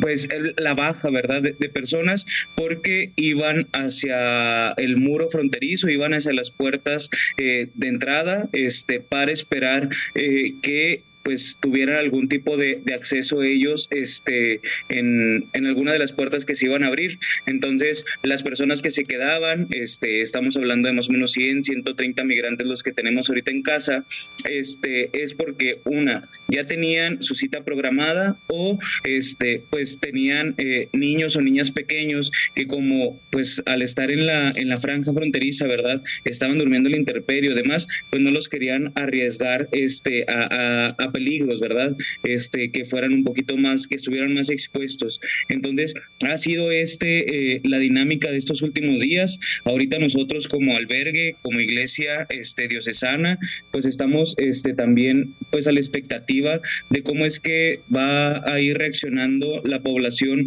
ante ahora el cambio este, de, título 42, ¿verdad? Este, esperando que pueda ser, eh, no sé, una llegada de, de más migrantes. Hasta ahorita en la casa no hemos tenido tanta llegada de, personas y creo que los albergues, todos los albergues estamos bajo la misma situación aquí en la ciudad, sin embargo las personas permanecen todavía en las calles. Eh, entonces, pues estamos esperando el transcurrir de los días, ver cómo eh, van a, o qué es lo que ellos van a necesitar, pues para nosotros poder brindar la, la mejor ayuda posible a estas personas que pues tienen la necesidad de, tener un espacio eh, seguro para dormir, este, alimento, vestido, eh, no solamente para ellos, sino también para, para sus familias. Bueno, pues estaremos pendientes de lo que ocurra y si le parece, Padre Francisco Javier, subdirector del albergue de la Casa del Migrante, pues estaremos haciendo nuevamente un enlace con usted para que nos actualice la información de lo que ocurre allá. Sí, claro que sí, con mucho gusto aquí estamos este, al pendiente y sobre todo, pues... Heraldo Radio, la H se lee, se comparte, se ve y ahora también se escucha.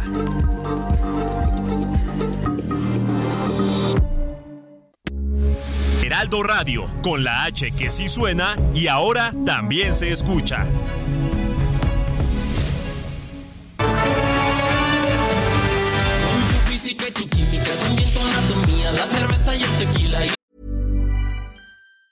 Hey, it's Ryan Reynolds, and I'm here with Keith, co star of my upcoming film, If, only in theaters, May 17th. Do you want to tell people the big news?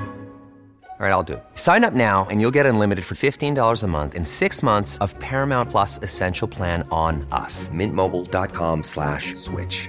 Upfront payment of $45 equivalent to $15 per month. Unlimited over 40 gigabytes per month. Face lower speeds. Videos at 480p. Active Mint customers by 531.24 get six months of Paramount Plus Essential Plan. Auto renews after six months. Offer ends May 31st, 2024. Separate Paramount Plus registration required. Terms and conditions apply if rated PG.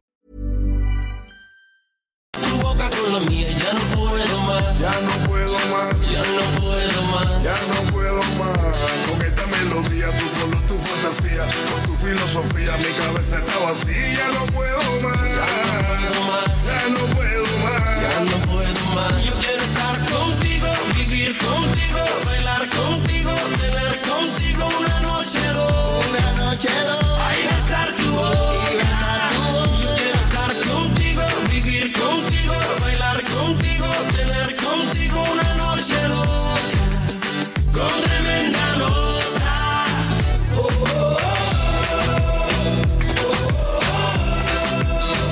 escuchando el tema de Bailando de Enrique Iglesias debido a que el cantante español va a ser el principal artista para el cierre del festival, emblema que se llevará a cabo este sábado en el Autódromo de los Hermanos Rodríguez. Y yo creo que es una de las canciones que inició este tipo de movimiento entre la balada, el pop, justo con los ritmos, los ritmos urbanos. Escuchemos un poco más de Alejandro Iglesias, de, perdóneme usted, de Enrique Iglesias llenando el vacío, subiendo y bajando, subiendo y bajando, bailando, bailando, bailando, bailando. Ese fuego por dentro me va enloqueciendo, me va saturando. Con tu física y tu química, también tu anatomía, la cerveza y el tequila y tu boca con la mía, ya no puedo más, ya no puedo más, ya no puedo más, ya no puedo más. Con esta melodía, tu tu fantasía, con tu filosofía, mi cabeza está vacía, ya no puedo más, ya no puedo más, ya no puedo más, ya no puedo más. Yo quiero estar contigo Ruta 2023.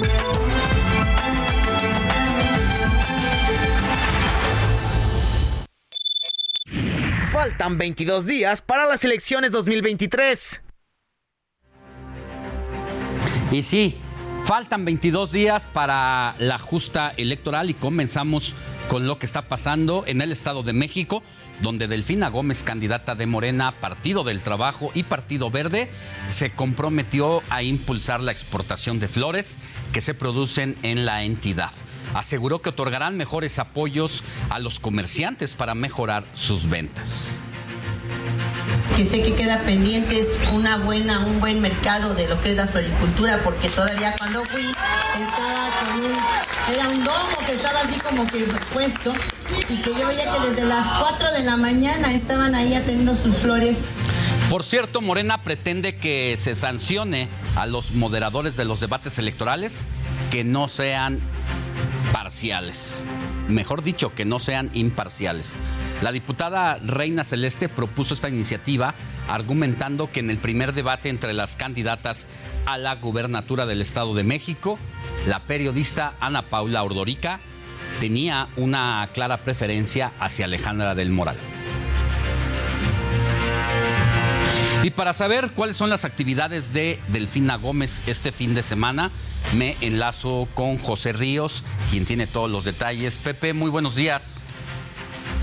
¿Qué tal Alejandro? Muy buenos días, te saludo con gusto a ti y a quienes nos escuchan por la señal del Heraldo Radio. Bueno, te informo que para este sábado, Delfina Gómez Álvarez, quien es candidata a gobernadora del Estado de México por Morena, Partido del Trabajo y Verde Ecologista, realizará sus giras para solicitar el voto de los mexiquenses en diversos municipios del norte y el centro del Estado de México. Y bueno, la candidata realizará cuatro eventos, los cuales eh, iniciarán en el municipio de Santo Tomás y posteriormente se traslada al municipio de Donato Guerra y a Manalco. Ya por último, en esta gira, Alejandro, la candidata morenista concluye sus campañas en el municipio de Valle de Bravo, un punto muy relevante para el partido Morena, el cual es gobernado por la alcaldesa morenista Michelle Núñez y que es un punto de mucho impacto y mucho interés para el, el partido de la Cuarta Transformación. Y pues estaremos al pendiente, Alejandro. Te mando un saludo y seguimos pendientes. Gracias, José Ríos. Que tengas buen fin de semana. Y mientras tanto, Alejandra del Moral, candidata de la Alianza Va por el Estado de México, va a crear, dijo, en caso de ganar el proceso electoral, un programa social en favor de las mujeres que venden artículos por Internet y les brindará capacitación en marketing digital. También reiteró su compromiso para invertir en seguridad. Aquí en La Paz tenemos que trabajar de la mano con la presidenta municipal, con Cristina González.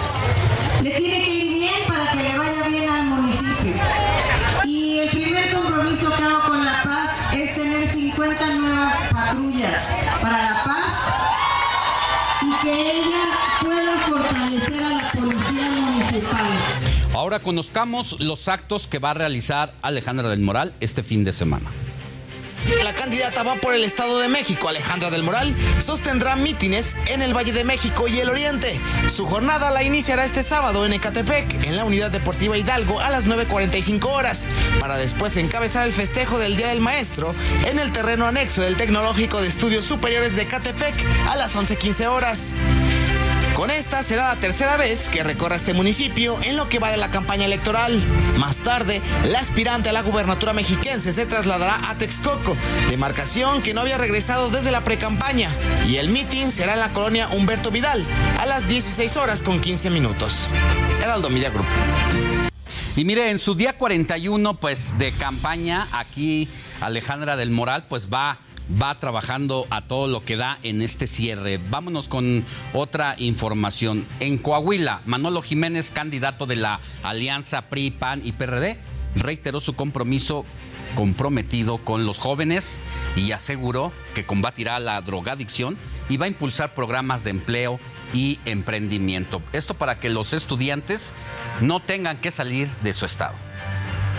En tanto, Armando Guadiana, candidato de Morena a gobernador precisamente de Coahuila, se comprometió a llevar más inversiones de empresas nacionales e internacionales y nombrará un comité de inversiones para que haya un desarrollo equilibrado de toda la entidad. Aseguró que de esta manera va a mejorar el entorno económico y consolidará a Coahuila como el estado más competitivo de México. Por su parte, Ricardo Mejía Verdeja, candidato del PT a la gubernatura de Coahuila, se comprometió a combatir las injusticias en todo el estado. Esto para que los cargos públicos, el agua y la tierra no queden en manos de unos cuantos como Rubén Moreira y Miguel Riquelme. Pero, ¿qué harán los aspirantes a la gubernatura de Coahuila este fin de semana? Nuestro corresponsal Alejandro Montenegro nos tiene los detalles. Adelante, Tocayo. Buen día. ¿Qué tal Alejandro? Te saludo con mucho gusto desde Coahuila, donde los cuatro candidatos a la gubernatura de Coahuila continúan con sus actividades. Y bueno, pues comentarte que Manolo Jiménez, candidato de la Alianza PAN-PRI-PRD, va a tener diversos eventos en la región centro de Coahuila, reuniones con simpatizantes para seguir compartiendo sus propuestas. Por otro lado, Armando Guadiana de Morena también va a estar en la región centro, en el municipio de Monclova específicamente. Tendrá dos eventos en diferentes puntos a las 11 y a las 6 de la tarde.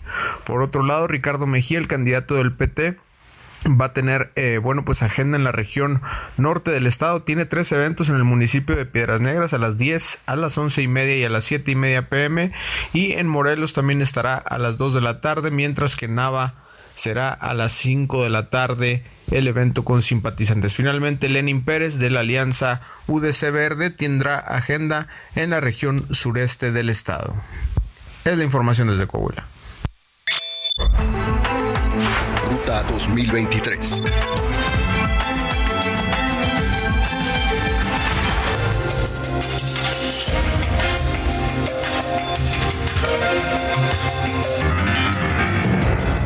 Es momento de abordar lo que han hecho los suspirantes a la presidencia de la República y comenzamos con la jefa de gobierno, Claudia Sheinbaum. Esta semana la corcholata capitalina Claudia Sheinbaum, en su búsqueda por ser la elegida de Morena rumbo al 2024, aseguró que está lista para ser presidenta de México. Y aunque a algunos no les guste, cuenta con el respaldo del pueblo, porque la mayoría de los mexicanos quieren que sea una mujer la que esté al frente del país en los próximos años. ¿Usted está convencida que tiene todo para ser presidenta de México? Sí, pero además es un discurso a las mujeres, a las niñas, a las jóvenes. Nadie puede decirnos que no podemos. Más personas dicen que prefieren mujer presidenta que hombre. Por otro lado, en la polémica que se ha generado en redes sociales por las bardas pintadas a favor de las diferentes corcholatas, Sheinbaum pidió a la Secretaría de Obras y Servicios no borrar las pintas de propaganda política que recientemente han aparecido en la capital con nombres y siluetas de políticos en funciones que aspiran a la presidencia. Por otro lado, la exsecretaria de Gobernación y senadora por Morena, Olga Sánchez Cordero, manifestó su apoyo en sus aspiraciones políticas a la mandataria capitalina al asegurar que lleva más de 60 años en los movimientos feministas y de izquierda. Por ello confía en que una mujer pueda llegar a la presidencia de la República. Para este sábado, la jefa de gobierno de la Ciudad de México, Claudia Sheinbaum Pardo, estará de gira en Oaxaca para dar dos conferencias magistrales. Se espera que a su llegada al estado, el gobernador Salomón Jara sea quien se encargue de recibirla y acompañarla durante toda su visita. Sí, efectivamente acaba de llegar hace unos momentos eh, Claudia Sheinbaum a Huatulco, donde fue recibida por el gobernador Salomón Jara y bueno, incluso le pusieron sones para darle el recibimiento a la jefa de gobierno, donde tendrá conferencias magistrales. Y pasamos a ver cuáles son las actividades de Adán Augusto López.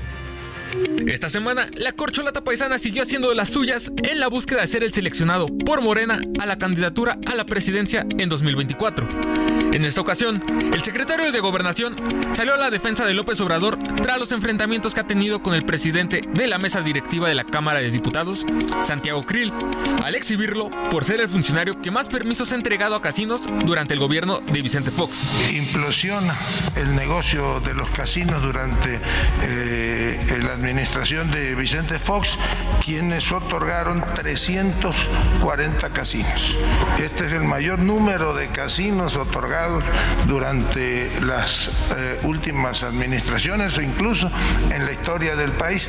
Nada más para que tengan una idea, de esos 340 casinos, 153 fueron otorgados durante el periodo en que el secretario de Gobernación era Santiago Krill.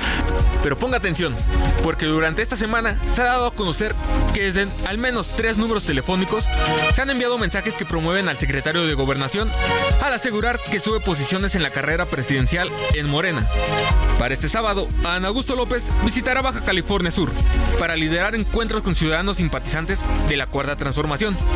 Ante ello, el gobernador de la entidad, Víctor Castro Cosío, declaró que su corcholata morenista favorita es el paisano del presidente. Roberto Martínez, Heraldo Media Group. Y es momento de conocer qué hizo Marcelo Ebrard, el secretario de Relaciones Exteriores. El secretario de Relaciones Exteriores, Marcelo Ebrard, dejó en claro que ganará la encuesta en Morena, por lo que no busca estar con otro partido. Yo estoy preparado y estoy buscando la candidatura por el partido en el que yo estoy militando, por la causa que yo he defendido. No estoy buscando por dónde. Y estoy seguro que puedo y voy a ganar esa encuesta. Además, dejó de lado la competencia y aseguró que México sí está preparado para una mujer presidenta. Siempre hemos estado preparados, ¿no? Yo no sé por qué tenía dudas. Bueno, gracias. ¿Qué va a hacer si no se lleva limpio el proceso Ya veremos, déjame ver. Gracias. Gracias por acompañarnos. Una vez más, sumó caballería a su movimiento. Ahora, el de Bernardo Aguilar, quien dejó la dirección general para Europa de la SRE para unirse a su proyecto. Y tras la polémica por presuntas bardas que borraron en su contra, mandó un ingenioso video en TikTok. Podrás gostearme de tu barda, pero nunca de tu corazón. Porque tus padres están celosos y tienen miedo que Iván Márquez, Heraldo Media Group. Hasta hace unas semanas presentábamos a Ricardo Monreal como el hijo desobediente de la 4T. Pero a raíz de aquella noche de Viernes Negro en que se aprobaron 20 reformas de manera fast track y después de recibir las órdenes del presidente de la República y de lo que también habría recibido como mensaje desde Palacio Nacional para ir en contra de los ministros, bueno, pues ya Ricardo Monreal pues es prácticamente el soldado caído de la 4T. Pero vamos a ver qué dijo también este fin de semana. El hijo rebelde de la 4T, Ricardo Monreal, una vez siguió los pasos del presidente López Obrador. Y es que arremetió contra la Suprema Corte de Justicia de la Nación.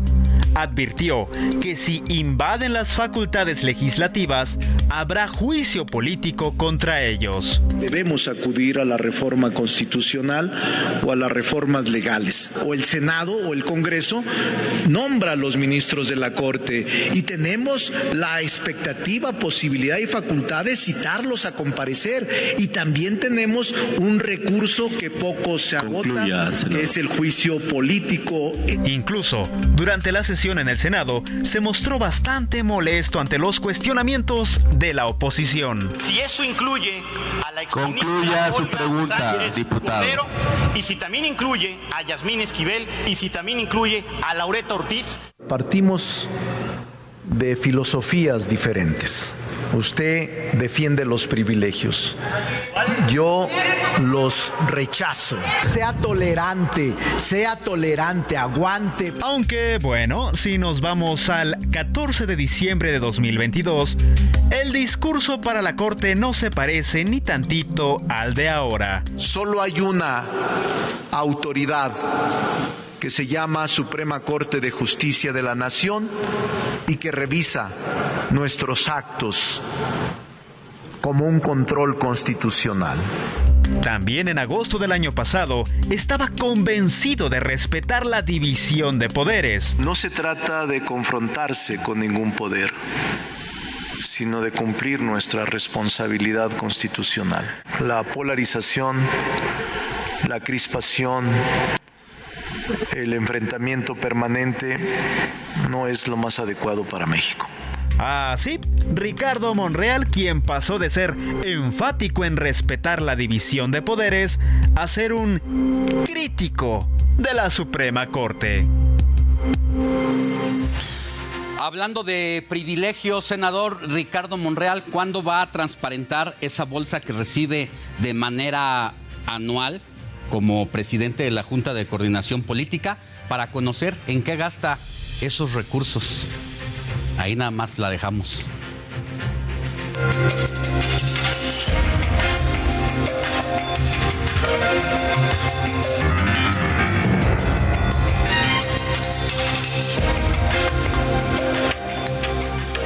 La actitud de Ricardo Monreal al arremeter contra la Suprema Corte de Justicia de la Nación sorprendió, pero evidenció una vez más la fidelidad que le tiene al presidente López Obrador. Aunque esto pues ya le haya valido para enfrentarse a la oposición. Y para muestra, el senador del PAN, Damián Cepeda, arremetió contra él por incitar un juicio político contra los ministros de la Suprema Corte.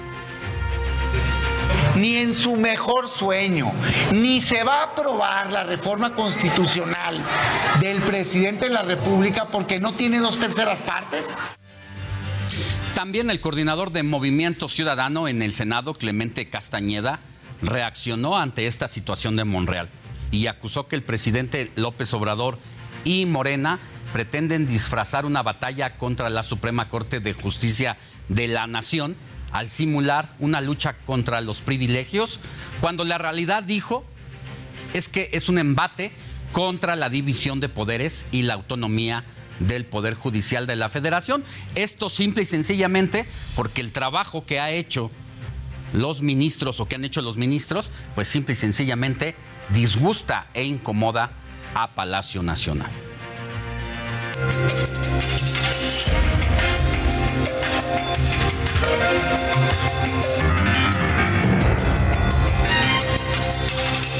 Vámonos a otra información y es la nueva pelea entre México y Estados Unidos.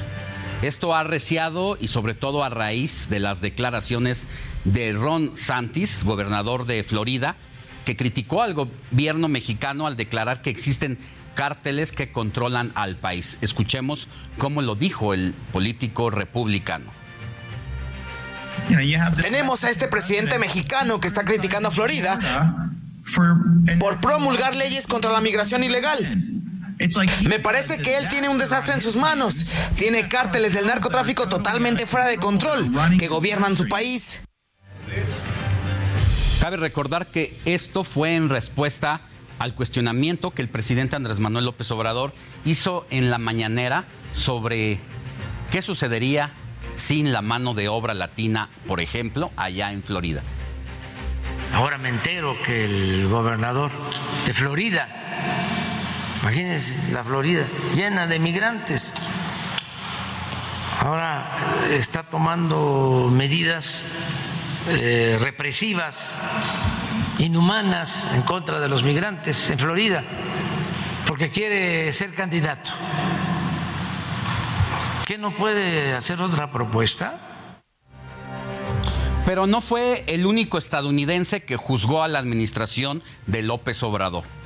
El senador John Kennedy dijo que Estados Unidos en México, o que sin, en sin Estados Unidos en México estaríamos comiendo comida de gato y viviendo en casas de campaña. E incluso fue más allá al dar una solución a la guerra contra el narcotráfico.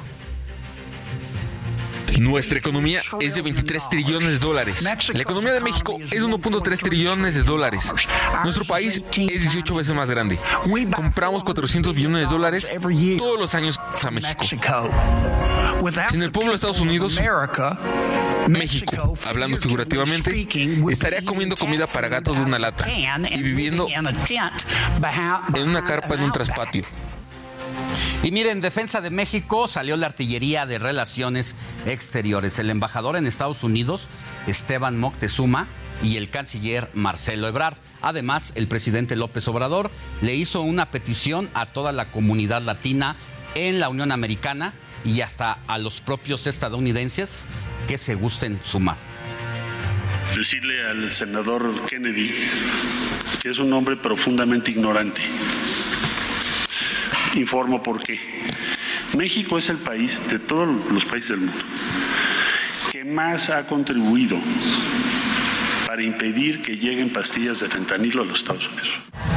Mi reacción inicial fue la de responderle en un tono igual de bajo, desinformado y arrogante como el que usted empleó.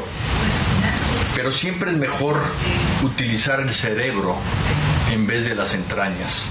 Paisanos mexicanos, paisanos latinoamericanos, hispanos y también a nuestros amigos estadounidenses de que a la hora de votar eh, no voten por candidatos como este senador. Bueno, pues seguirá sin duda la disputa entre ambos países, no solamente porque hay muchos temas que han sido polémicos para ambos lados, sino porque además en los dos países se están encaminando rumbo a las elecciones para cambiar presidente de la República y al mismo tiempo pues el Congreso tanto de aquel país como este. Así que los catorrazos no van a parar. Vámonos a. Antes de irnos a una pausa, le voy a dar el mensaje del número del WhatsApp, que es el 55 91 63 51 19. Repito, para quienes nos escuchan por radio, 55 91 63 51 19. Ahí pueden mandarnos saludos, felicitaciones, preguntas, pero sobre todo usar este medio como el enlace para sus denuncias ciudadanas, porque somos el enlace de la autoridad con la ciudadanía. Buenos días, Alejandro, como cada fin de semana, pendiente de las noticias con ustedes y con mucho gusto. Soy Isabel Coronel. Otro mensaje antes de irnos a la pausa. Alejandro, muy buenos días. Ya estamos preparando todo para este fin de semana y bueno, pues disfrutar la liguilla del fútbol mexicano. Soy Pablo Hernández. Hola Alex, muy buenos días. Relacionado al tema del metro, cada día está fallando más y no nos sentimos seguro, seguros. Mi nombre es Carolina Pérez de Iztacalco. Esto por todo lo que está pasando allá en la línea 9 del metro, tanto apuntalamientos en una parte del tramo elevado ya para llegar a Pantitlán, así como retrasos e incluso humaderas en medio de eh, pues los traslados de los habitantes de aquella zona de la Ciudad de México. Vámonos a una pausa y volvemos con más información.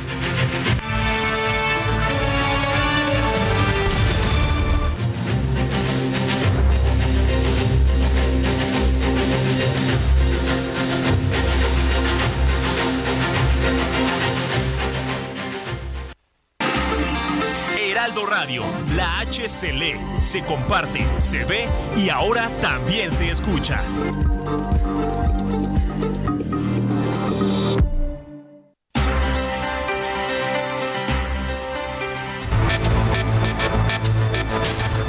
Resumen informativo. La Organización Mundial de la Salud declaró el fin de la emergencia por la viruela del mono. La decisión fue anunciada por el director general de la OMS, Tedros Adhanom, luego de que se registrara una reducción de los casos hasta en un 90% en los últimos tres meses. La enfermedad afectó a unas 87 mil personas en 111 países.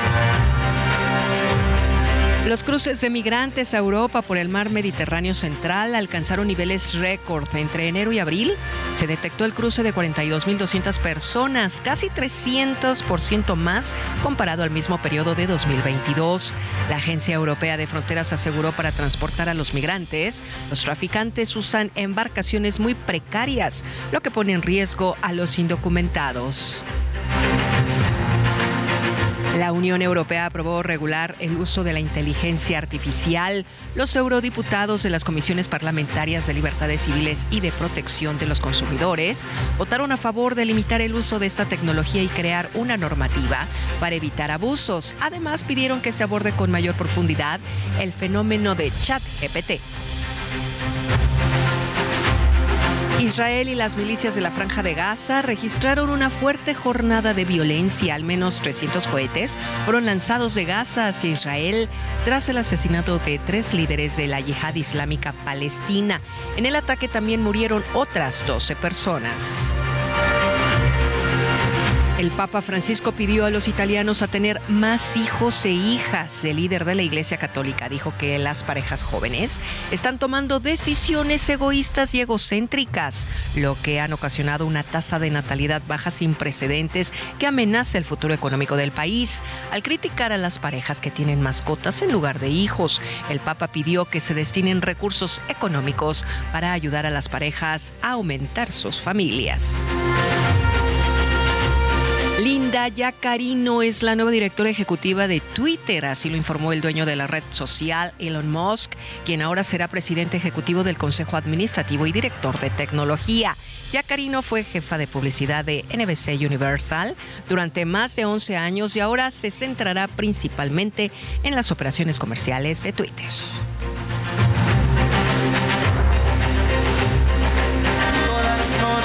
pero quedar en visto ese mal rato mejor me lo ahorro. Mi orgullo es tan grande y abajo me pesa. No pienso humillarme pero igual quiero que sepas. Deberías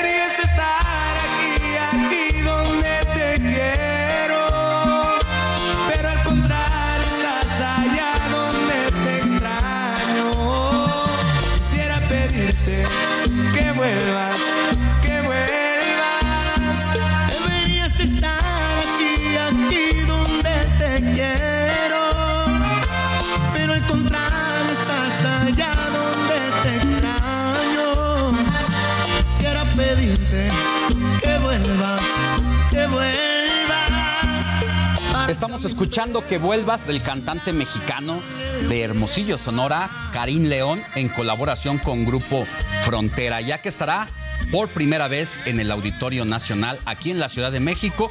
Esto el domingo a las 7 de la noche, o sea, mañana. Y ya se espera que haya lleno, pues se han vendido todos los boletos. Así que una oportunidad para estar en un auditorio, en el auditorio con este cantante, porque normalmente estaba tocando en palenques, así que será sin duda un agasajo. No pienso humillarme, pero igual quiero que sepas. Deberías estar aquí, aquí donde te.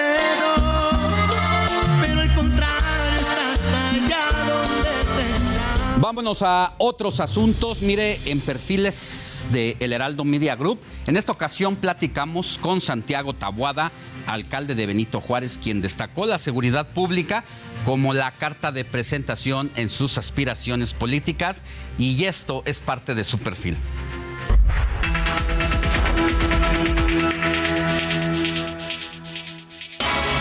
Abogado de la UNAM, con maestría en gobernanza y comunicación, diputado local y federal, y hoy alcalde de Benito Juárez, Santiago Tabuada llegó al PAN por casualidad. Estaba justo por acabar la prepa y empezar la universidad. Y entonces el, el CUM estaba a la vuelta del comité del PAN de Benito Juárez. Entonces yo pues, siempre me iba, me iba caminando, pues no tenía coche, entonces de, yo vivía en la calle Tajín. Entonces del CUM, pues prácticamente agarraba Concepción en, en sentido y ya eh, agarraba ahí Torres o agarraba Universidad, en fin, y ya llegaba. Y pues caminando un día yo veía mucho el comité del PAN porque pues ahí era mi, mi rumbo, vamos Claro. a decir. Y pues un día literal toqué, me abrieron la puerta y ahí llegué al PAN. ¿Y empezaste en Acción Juvenil? Empecé en Acción Juvenil. En su paso por Acción Nacional, aprendió valiosas enseñanzas que le permitieron estar bien preparado para dirigir la alcaldía. Para estos cargos también uno se tiene que preparar.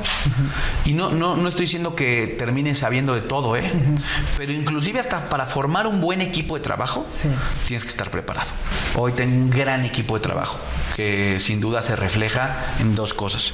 Una alcaldía que en cinco años logró convertirse, porque no era así cuando yo llegué, en la más segura para vivir en la ciudad. Una alcaldía bien calificada por, por- por quienes aquí vivimos. Y tercero, una alcaldía o, o por lo menos un equipo de trabajo, porque esto no es solamente mi trabajo, sino un equipo de trabajo que logró reelegirse, en mi caso, con más del 70% de la aprobación de la gente.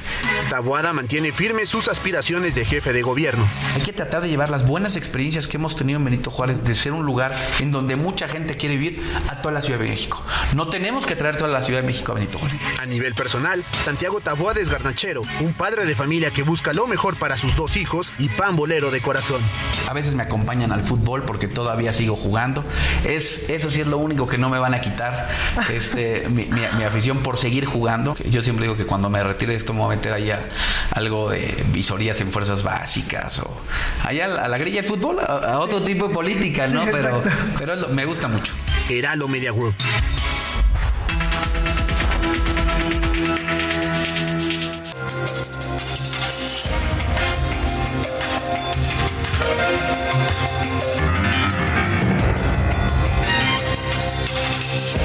Oiga, vámonos, vámonos a otros temas porque el Consejo General del Instituto Nacional Electoral aprobó por unanimidad el registro como agrupación política nacional a Humanismo Mexicano.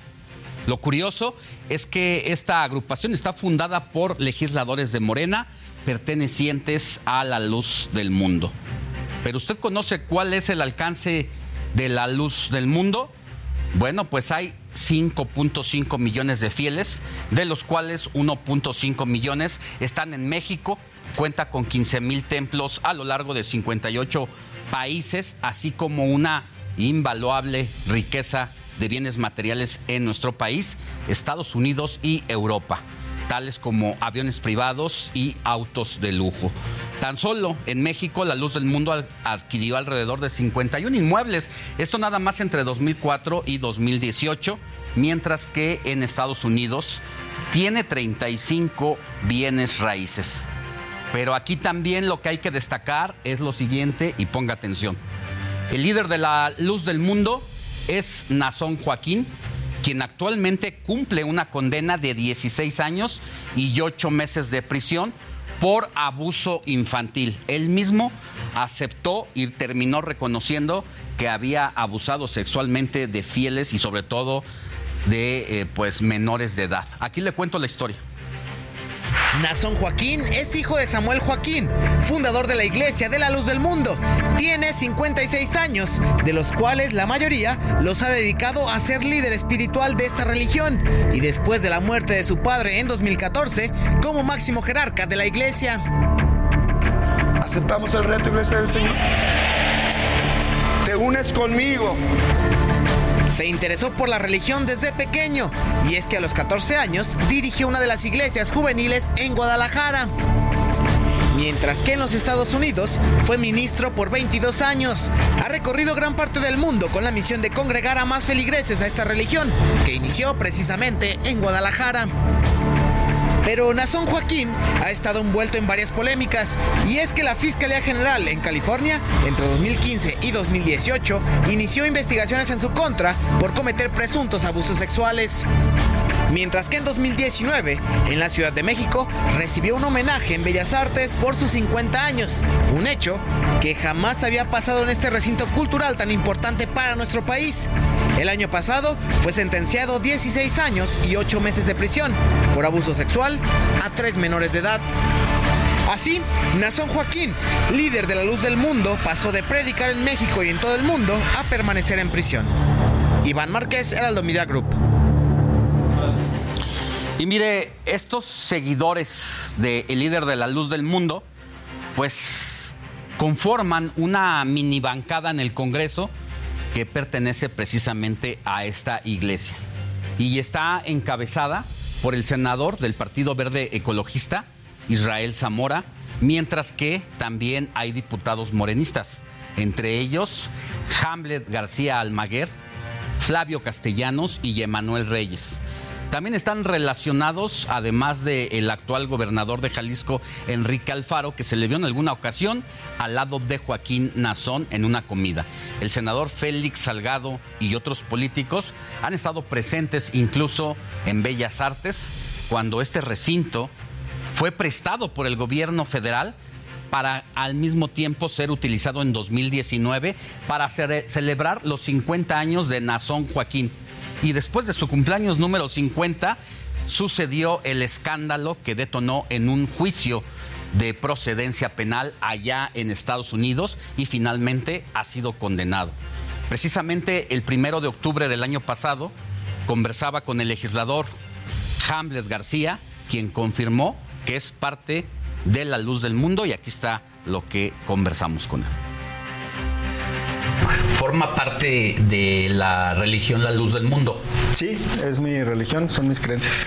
Eh, ¿Qué opina de su líder, de Joaquín Nazón?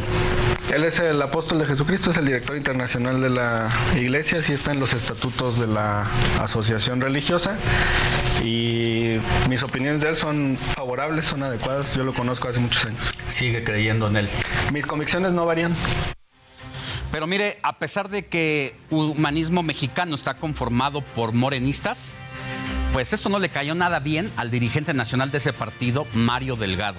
Rechazó la agrupación e incluso dijo que era un oportunismo político porque este grupo de legisladores que está creando su agrupación prácticamente se ha colgado de la fama del presidente y de la fuerza de Morena para irse por la libre en este nuevo proyecto político que no vamos a permitir en nuestro partido que se empiecen a formar corrientes o grupos de presión para los procesos electorales. Si quieren ayudar al proceso de transformación, qué bueno que lo hagan. Pero para mí me, a mí me parece una incongruencia que militantes de nuestro partido al mismo tiempo estén formando otro tipo de organización como si no tuvieran espacio en Morena. Y para conversar sobre este tema, agradezco y hago contacto con Emanuel Reyes, diputado de Morena y uno de los fundadores de Humanismo Mexicano. Diputado, muy buenos días, ¿cómo está? ¿Qué tal, Alejandro? Me da muchísimo gusto saludarte. Muy buenos días. Saludo con mucho gusto a todo tu amplio auditorio. Aquí estoy a tus órdenes. Pues tengo que preguntárselo así directamente. Eh, ¿Es oportunismo político y hace presión política? Como dice precisamente el dirigente del el partido que usted representa allá en el Congreso de la Unión o qué está pasando? No, de ninguna manera no es ningún oportunismo, más bien lo que nosotros estamos buscando con la creación de esta agrupación política nacional es poder fortalecer el trabajo de organización de Morena para poder conquistar los triunfos electorales a donde la cuarta transformación no ha llegado. Tus servidores del estado de Guanajuato es un estado muy complicado para Morena, y estamos preparando terreno para poder ganar la gubernatura, para poder ganar el Congreso local, la mayoría de las presidencias municipales. La única manera de poder avanzar hacia el 2024 es tejiendo alianzas, como lo hemos hecho con el Partido Verde Ecologista, con el Partido del Trabajo, con algunos partidos eh, locales y por supuesto con agrupaciones políticas nacionales. Hay que recordar que en el 2000 21 Morena celebró acuerdos con algunas agrupaciones políticas nacionales y que eso permitió entonces pues eh, tener también una mayoría. La idea es poder fortalecer los trabajos de organización. No es ningún oportunismo. Tu servidor es con, consejero nacional en el Congreso Nacional del año pasado, el tercer Congreso Nacional, fui el sexto consejero nacional más votado de entre 3.000 congresistas que asistieron a esta, a, esta asamblea y la realidad es que, pues como bien lo dice Mario Delgado, nosotros tenemos un espacio en Morena, en el caso de Hamble, de Fabio, los tres somos consejeros nacionales.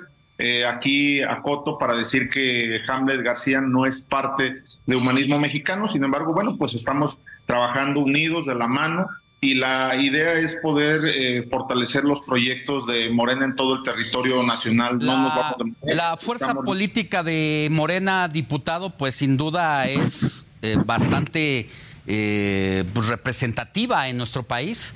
Eh, ¿Por qué no hacerlo por el partido y crear eh, una agrupación con miras a crear al mismo tiempo un partido político? La verdad es que para muchos ha sido un negociazo el tener un partido político por los millones de pesos que reciben de parte del Instituto Nacional Electoral.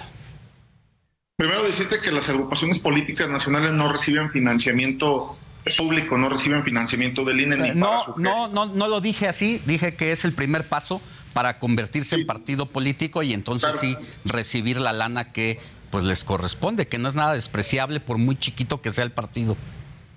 Hay, hay más de 70 agrupaciones políticas nacionales a lo largo del tiempo, eh, hoy actualmente reconocidas por el INE, y estas no han transitado a, considerarse como partidos políticos. Nosotros estamos planteando que la agrupación política nacional sea un brazo de Morena en la operación territorial. No estamos pensando en convertirlo en un partido político, sino todo lo contrario. Queremos seguir en Morena, queremos seguir participando, queremos seguir ayudando para poder construir las mayorías. Ahora bien, lo que yo te tengo que decir es que Morena en estos momentos tiene cerrada la afiliación, que hay que recordar que en las asambleas selectivas del año pasado para renovar los órganos de dirección, solamente participaron cuatro millones de personas que se convirtieron automáticamente en afiliados y el obradorismo se considera en más de 30 millones de mexicanos y mexicanas que confían en el presidente López Obrador, que se asumen como parte de la cuarta transformación. Entonces todavía hay más de 26 millones de mexicanos que no han sido afiliados a las filas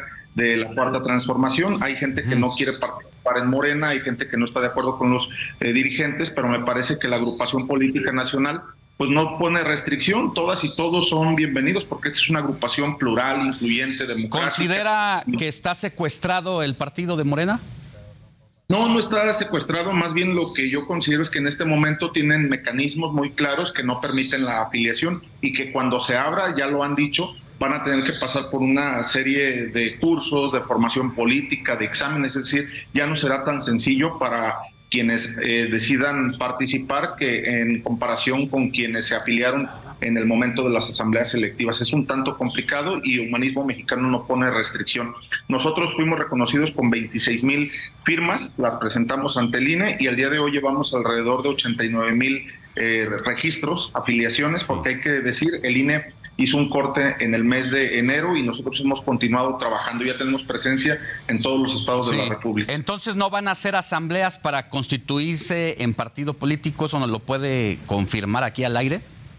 Sí, sí, sí, no vamos a hacer asambleas, lo que sí vamos a seguir eh, afiliando a gente, queremos llegar al proceso electoral del 2024 con un millón de afiliados y afiliadas en todo el país. ¿Será la agrupación política de la luz del mundo? No, de ninguna manera. La Luz del Mundo no, tiene nada que ver con la agrupación política nacional. La Luz del Mundo se dedica a los temas religiosos y nosotros nos dedicamos a hacer política. Eh, insisto, Humanismo Mexicano es una agrupación política laica, democrática, incluyente, donde participan eh, grupos de la diversidad sexual, eh, afromexicanos, de las comunidades indígenas, migrantes, personas con discapacidad. Es una agrupación eh, afín a la cuarta transformación. Pero ustedes forman parte de una mini bancada y cuando digo ustedes me refiero a el diputado Hamlet, al diputado Flavio, a el senador del Partido Verde Ecologista, son parte de una mini bancada de la luz del mundo.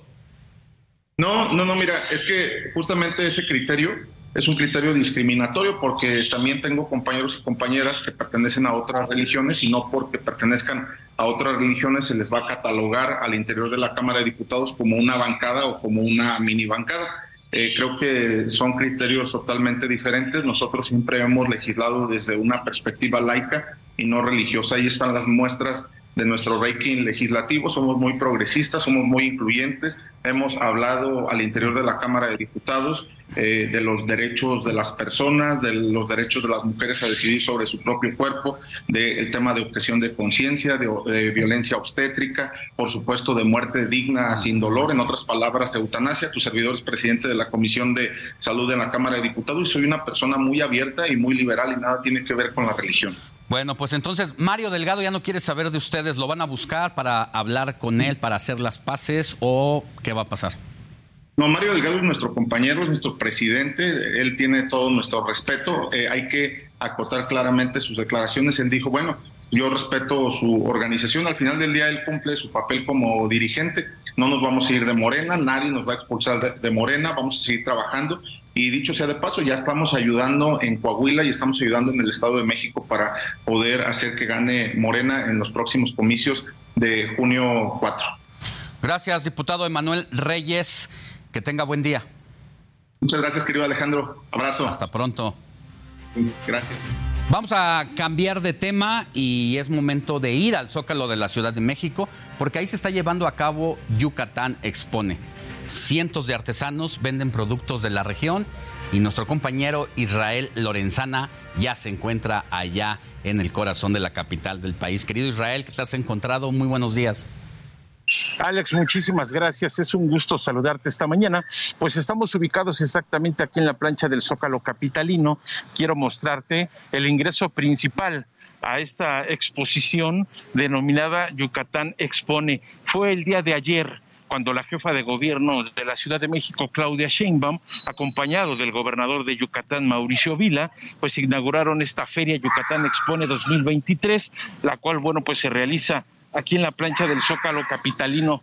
Fíjate que es información importante, Alex. Por primera vez en este año la Feria de Yucatán se instala aquí en la plancha del Zócalo y bueno, pues será hasta el próximo 21 de mayo cuando pues estarán aquí exponiendo desde comida, artículos, artesanías, en fin, muchísimas cosas que la gente va a poder observar y además comprar en esta exposición que se lleva a cabo aquí en la plancha del Zócalo. El horario, Alex, es de 10 de la mañana a 8 de la noche y bueno pues esta edición reúne a 278 pues micro pequeñas y medianas empresas yucatecas provenientes de diferentes estados perdón, provenientes de diferentes municipios de este estado. Y además, bueno, pues también te decía, eh, los expositores eh, pues tienen platillos típicos, venta de dulces, antojitos y salsas, de manera que, bueno, pues es una muy buena opción para este fin de semana, para que nuestros amigos aquí en la capital se den una vuelta a esta pues exposición, a esta feria de Yucatán que está aquí en la plancha del Zócalo Capitalino y que, bueno, pues ya en estos momentos han comenzado a llegar los expositores. Te reitero, el acceso es a las 10 de la mañana y hasta las 8 de la noche, hasta el próximo 21 de mayo. Pues Mario, es la información que yo te tengo desde el Zócalo, Alex. ¿Cuántos expositores más o menos has visto que hay por allá? Y yo creo que poco a poco estará llegando la gente en el transcurso de los próximos minutos, aún es temprano.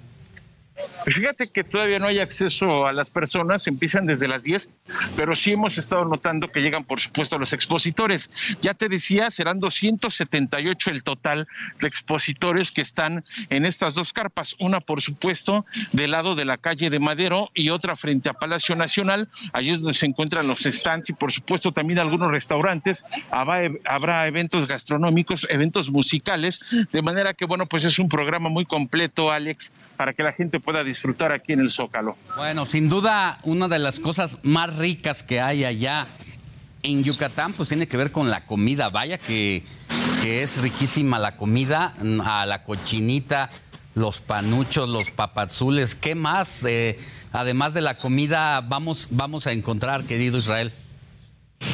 Alex, hay ropa, hay dulces, te decía que también habrá algunos expositores que estarán hablando precisamente de los temas de la comida y también algunos grupos musicales, pero sin duda alguna, bueno, pues muchas personas vienen con la expectativa de la comida y por supuesto la cochinita es el platillo tradicional y que además, pues de los que más se conocen aquí en la capital. Bueno, pues cómete unos panuchos a nuestra salud aquí en el informativo de fin de semana. Claro que sí, será su salud, Alex. Por que tengas buen día y gracias. Más adelante volvemos contigo, Isra. Y también, antes de irnos a la pausa, le anuncio que vamos a tener al presidente municipal de Reynosa, Tamaulipas, en entrevista. Carlos Víctor Peña va a hablar sobre el tema migratorio y el recorrido que está haciendo allá en albergues para atender el caso de migrantes. Heraldo Radio, la H se lee, se comparte, se ve y ahora también se escucha.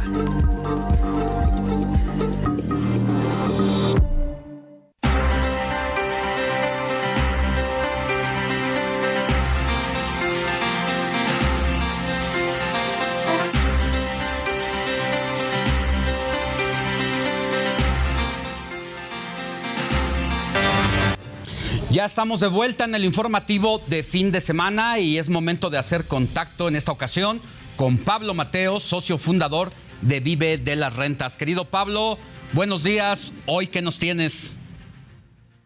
Hola Alex, buenos días, mucho gusto aquí en representación de Luis Ramírez, Mundo Inmobiliario. Pues hoy les quiero hablar de la escalera de crecimiento perpetuo. Es este concepto que hemos inventado en Vive de las Rentas para enseñarte cómo apalancarte con hipotecas, pero no con una, dos o tres hipotecas, Alex. Hemos conseguido mm, hacer nosotros y nuestros alumnos una escalera de crecimiento con 5 o 6, tenemos hasta alguien que tiene 15 hipotecas. ¿Cómo se logra esto? Pues con un sistema para incrementar tu capacidad de crédito, para entender cómo funciona el mercado bancario e hipotecario y obviamente comprar propiedades que se pagan solas que las hipotecas las paga el inquilino porque dan una rentabilidad muy alta. Nosotros buscamos siempre rentabilidades del 12-18% anual neto sobre la inversión en rentas. Y esto dirán muchos, pues no es posible, la renta tradicional da un 3, un 5%. Por eso nosotros invertimos en rentas intensivas y es lo que enseñamos también a los alumnos de la Academia Vive de las Rentas en la que ustedes aprenden a buscar esas propiedades a través del coliving, los estudios, dividir propiedades, buscar cómo optimizar la renta por metro cuadrado con el objetivo de que esas hipotecas se paguen solas. Esto es lo que llamamos el método Kiyosaki, que se puede aplicar en México fácilmente y a veces incluso sin pagar enganche. También tenemos otra técnica que se llama el enganche negativo, donde compras propiedades sin poner nada de tu dinero y además el banco te da más dinero del precio de la compraventa. Esto es porque obtenemos un buen descuento o encontramos propiedades que el avalúo es bastante más alto que el precio de compra. Entonces, bueno, pues todo esto lo enseñamos en un curso que, hemos hecho, que es justo este fin de semana tenemos el curso de la escalera de crecimiento perpetuo con hipotecas y lo llamamos perpetuo porque una vez que empiezas y, te subes al primer peldaño, esa propiedad y las rentas de esa propiedad son las que van a aumentar tu capacidad de crédito para que puedas comprar la siguiente propiedad. Entonces, cada propiedad se convierte en el peldaño que te permite comprar la siguiente y hay una manera de poder seguir avanzando con hipotecas. Y el objetivo de todo esto, Alex, es que obtengas esas rentas, ese flujo, esa libertad financiera en mucho menos años de los que esperarías, ¿no? En lugar de esperar 15, 20 años a que se terminen de pagar las hipotecas, pues se pueden pagar solas en cuatro o cinco años, creciendo mucho, mucho más rápido que el método tradicional de una o dos casas al año. Esto es lo que enseñamos en este curso de crecimiento perpetuo, Alex. Y todos aquellos que estén interesados, pues pueden venir a vivedelarrentas.com, diagonal academia, y ahí les podemos enseñar cómo invertir en esta escalera de crecimiento perpetuo. Y déjame terminar con a veces hay muchos miedos ¿no? sobre las inversiones en general en bienes raíces. Ahora será buen momento, las tasas están muy altas. Las tasas hipotecarias en México todavía están entre el 9, el 10 y medio por ciento y puedes encontrar propiedades que te dan el 12, el 15 por ciento, con lo cual es un gran momento porque además ahora hay muchas más oportunidades de descuento en compra. Esto es lo que traíamos para hoy en Vive de las Rentas, Alex. Buenos días y un saludo al auditorio. Pues, interesante el tema que nos planteas, donde uno quisiera tener propiedades sin que nos cueste y que se paguen solitas, pues es una gran oportunidad. Así que interesante el curso. ¿Dónde se te puede eh, encontrar? A ti y a Luis Ramírez para los interesados. Sí, claro, a mí me pueden encontrar como Pablo Maestro de las Rentas en redes sociales, en YouTube, ahí tengo un canal de YouTube con muchos tips gratuitos, y a mi socio y colega Luis Ramírez como Luis Ramírez Mundo Inmobiliario, eh, le pueden encontrar, y a vivedelarrentas.com y Viverent es nuestra marca corta. Gracias, Pablo. Que tengas buen día. Un saludo, buen día a toda la audiencia. Hasta pronto. Y es momento de una nueva historia de Fundación Grupo Andrade, en esta ocasión con mi compañera Verónica Sánchez. Fundación Grupo Andrade, nuestros niños y niñas nos necesitan, presenta.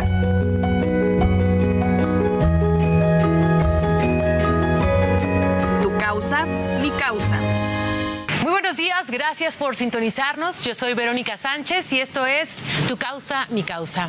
El día de hoy tomaremos nuevamente y abordaremos temáticas relacionadas a la educación. Por eso, pues vamos a platicar y a conocer más acerca de STEM, una tendencia mundial que promueve la enseñanza de las ciencias, de la tecnología, ingeniería y matemáticas, por sus siglas en inglés, como pilares pues para el desarrollo sostenible y el bienestar social. Así que para platicar de este proyecto hoy nos acompañan Graciela Rojas quien es fundadora y presidenta de Movimiento STEM, y Estrella Salazar, integrante también de este programa de Heroínas STEM.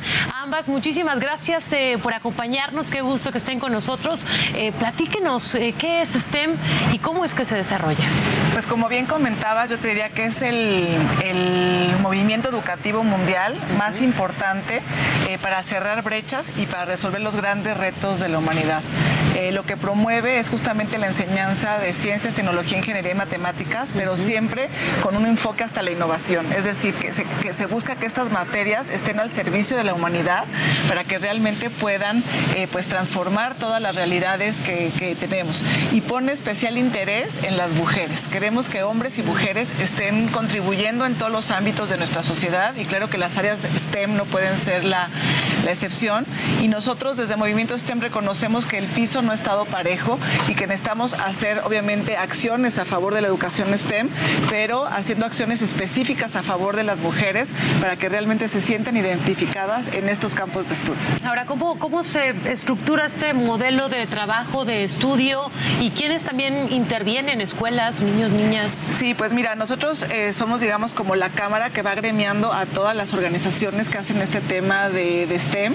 Y hacemos desde vinculaciones estratégicas, muchos temas de cultura STEM como el Congreso, como foros, como conferencias, montón de temas y también buscamos cómo asegurar temas de la calidad de la educación eh, STEM. E inclusive también tenemos un, un, premio al talento STEM, que es el premio nacional de esta, de esta educación.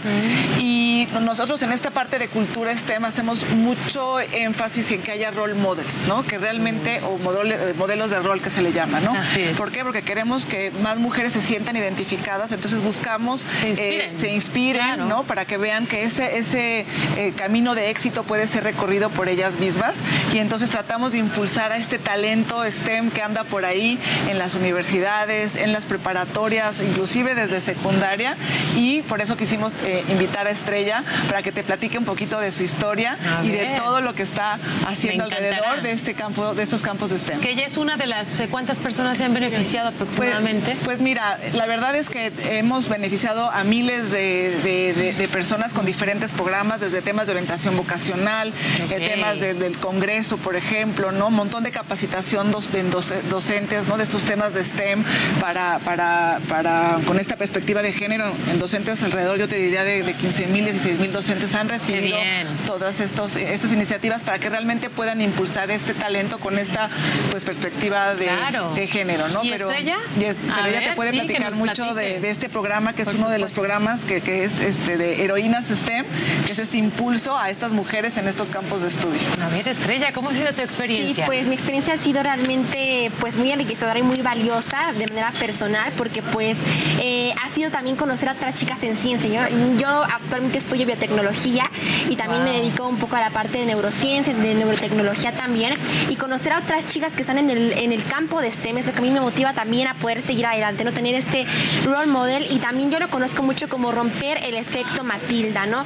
El efecto justamente, eh, este efecto Matilda eh, es en honor a la activista Matilda Jocelyn Gage. Entonces, este efecto se refiere a cómo de manera sistemática no se ha reconocido el trabajo de las mujeres, cómo se ha desvalorado ese trabajo y justamente creo que es lo que hace Movimiento este, reconocer el trabajo de las niñas, de las jóvenes y ponerlas como agentes de cambio para la sociedad. Qué maravilla, ¿eh? Tan solo, tan solo ¿Qué escucharte, tal? Estrella, Ya pues nos habla contagiar. justo y nos habla también de esta energía y de esta disposición de los, de los jóvenes hoy en día y qué bueno pues que exista este, este gran proyecto. Ahora, eh, también hay estrategias de voluntariado. Platíqueme cómo las personas también se han sumado a este proyecto. Sí, mira, eh, no- nosotros eh, hemos buscado convocar a todos los actores, eh, digamos, de la sociedad civil. ¿no? Trabajamos con empresas, con gobiernos, con escuelas, con centros de innovación, ¿no? con padres de familia, con, con diferentes actores para buscar un cambio sistémico, que es lo único que puede, a- podemos asegurar que es un cambio pues, de largo plazo. ¿no? Y entonces vamos sumando voluntades a, a los diferentes programas. Justo uno también de nuestros programas es este que tiene que ver con temas de voluntariado, temas de mentorías.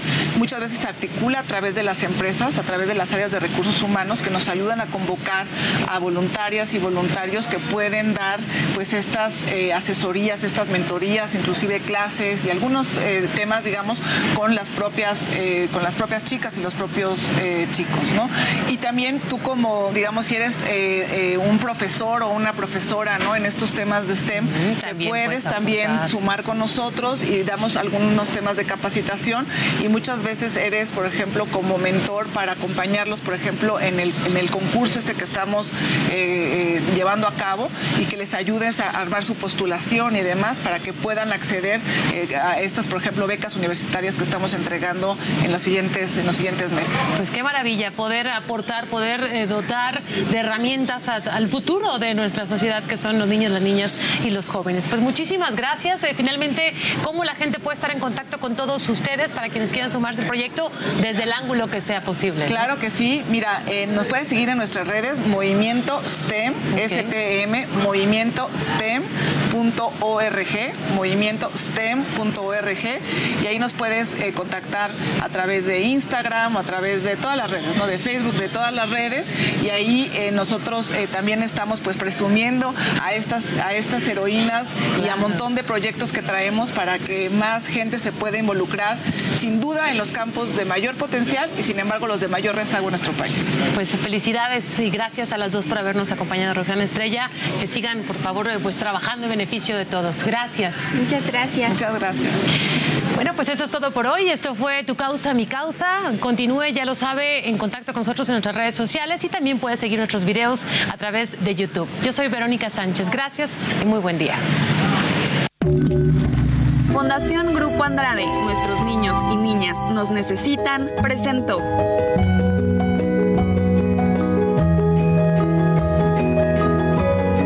Tu causa, mi causa.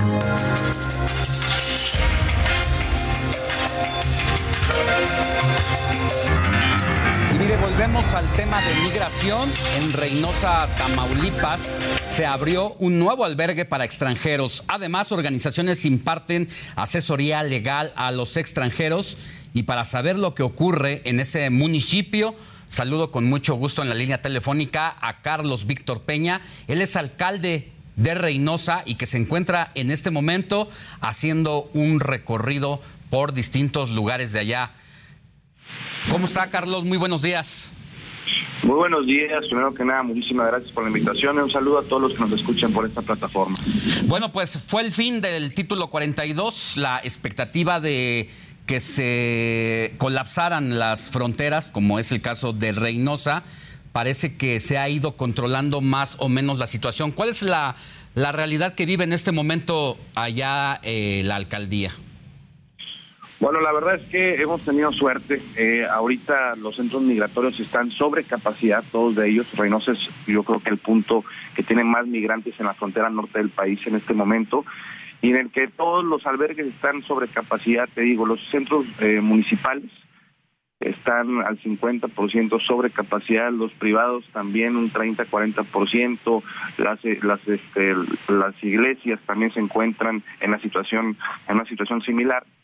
Y es ahí donde nosotros estamos trabajando en conjunto con el Instituto Nacional de Migración para poder crear las condiciones, crear más infraestructura, eh, traer más inversión de aparte de ONGs, el sector privado y también de ONGs americanas para poder dar la atención debida aquí a los migrantes que llegan a la frontera. La situación sí sí es compleja, sí hay muchos muchos este mucho flujo migratorio, pero bueno, poco a poco ahí vamos estableciendo la normalidad aquí en Reynosa. ¿Cuál es el número más o menos de migrantes que consideran están varados en este momento allá en Reynosa? 16 mil, tenemos más o menos unos 16 mil en los centros migratorios municipales, tenemos como 6 mil y entre las ONGs, iglesias, habrá, habrá otros 6 mil que se encuentran eh, ubicados ahí, hay unos otros 6 mil que se encuentran en condición de calle que están esperando cruzar hacia los Estados Unidos. Este número al final del título 42 con respecto a lo que venía ocurriendo en semanas eh, o meses anteriores, eh, ¿es más o menos el mismo, es más o es menos? Bueno, eh, es similar. La, verdad, el flujo es constante.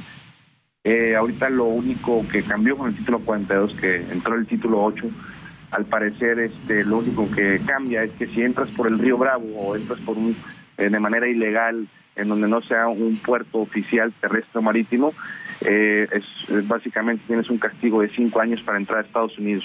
Entonces por eso estamos pidiendo a la población que está llegando aquí a la frontera que haga sus aplicaciones eh, de, de asilo a través de CBP One, que es la aplicación del, Border Patrol de Estados Unidos, que es el Instituto de Migración de, de Estados Unidos, para poder tener un poquito más de control sobre el flujo migratorio que entra por la frontera. También hemos propuesto al Departamento de Estado y a los diputados federales americanos que los, las peticiones de asilo se hagan en el país de origen o en el país más cercano al país de origen del solicitante. Son situaciones que tenemos que trabajar en conjunto, crear una agenda binacional, una política migratoria binacional para que podamos evitar ese tipo de flujos migratorios en la frontera norte de Tamaulipas, que al final de cuentas este, de inseguridad y ayudan a denunciar el crimen organizado. Para evitar la saturación o el colapso de migrantes en los Estados Unidos, eh, perdón, en la frontera norte de México con los Estados Unidos, pues eh, el Instituto Nacional de Migración ha dispuesto el título 8 para evitar el tránsito y prácticamente devolver a los migrantes a sus lugares de origen. En este caso, ¿cuál es el trabajo que está haciendo usted con el Instituto de Migración y qué le ha pedido la autoridad federal para atender esa situación? Mira, nosotros aquí como gobierno municipal hemos creado nuevos centros migratorios, tenemos centros para menores, tenemos centros para familias, tenemos centros para la población en general, damos ayuda en materia psicológica, médica, damos vivienda, damos eh, diferentes tipos de servicios y bueno, con el apoyo de diferentes ONGs del estado de Texas y también de aquí de México y podemos nosotros eh, dar una mejor atención, pero no es suficiente. La verdad es que eh, no tenemos suficiente personal, infraestructura, recursos para poder atender este flujo migratorio tan significante y tan grande que pasa aquí por Reynosa. Nos quedan 10 segunditos, pero preguntarle si en esta asistencia para los migrantes en materia de redes sociales y aplicaciones digitales que no todos tienen ni la capacidad de manejarlas, ni mucho menos el acceso directo a ellos. ¿La alcaldía está haciendo algo para ayudarles? Con el apoyo de la ONG también hemos podido nosotros establecer conectividad de Wi-Fi en varios centros y de esa manera pueden ellos hacer la aplicación de CBP One para poder ellos este, aplicar al asilo en Estados Unidos lo antes posible. Gracias, Carlos Víctor Peña, alcalde de Reynosa. Que tenga buen día. Buen día, muchísimas gracias. Que Dios me lo bendiga y me lo bendiga parejo. Abrazo. Y mire, es momento de ir a los deportes con nuestro especialista y amigo Luis Enrique, que ya está aquí en el estudio, querido Luis Enrique ¿Todo bien? Alonso. ¿Todo bien? ¿Cómo nos va tratando el fin de semana? Vamos bien, vamos bien. La vamos librando. Excelente. ¿No? Segunda semana de mayo, después del Día de las Madres y demás. Oye, eh, acaba de ser eh, la noticia de Memo Ochoa. Salvó al Salernitana, salvó en términos del equipo, pero las atajadas llegó en un momento complicado y el Salernitana venció 1 por 0 al Atalanta hace apenas unos minutos y confirmó ya que se salva del descenso. Y te pregunto esto porque también durante toda la semana el Chucky Lozano levantó el título con el Napoli, un título que se le negaba de hace 33 años.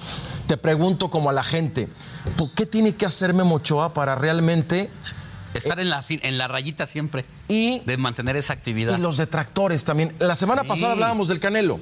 Definitivo. Hoy tendríamos que poner también el dedo en la llaga con los mexicanos que están en Europa y que están triunfando. Ha sido una constante, ¿no? De Memo Ochoa, de estos como altibajos que tiene, que en momentos determinantes saca la casta. Aquí, ese, esa, esta, esta salvada que da a su equipo, ¿cuántos millones de dólares no cuesta? Yo te voy a decir una cosa.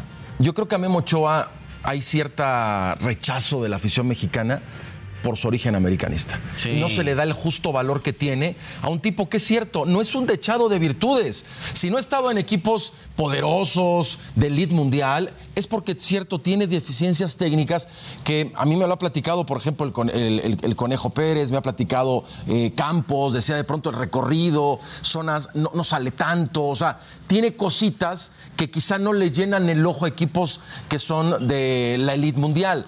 Pero de eso, a que sea un mal portero, no, no, no, de tampoco. eso, porque todos dicen, solo está en No equipos es de descenso. Pues son No, equipos que ha fichado. Y, esos son los momentos que valen de los. Ahora, te digo algo. Grandes. Memo Ochoa es para que estuviera tranquilamente aquí en el fútbol mexicano apapachado o en la MLS, viviendo como rey. ¿Cuántos años Se tiene? fue a Italia.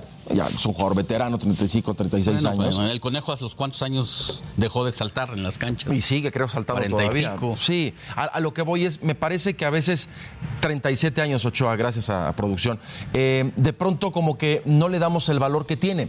Chucky Lozano.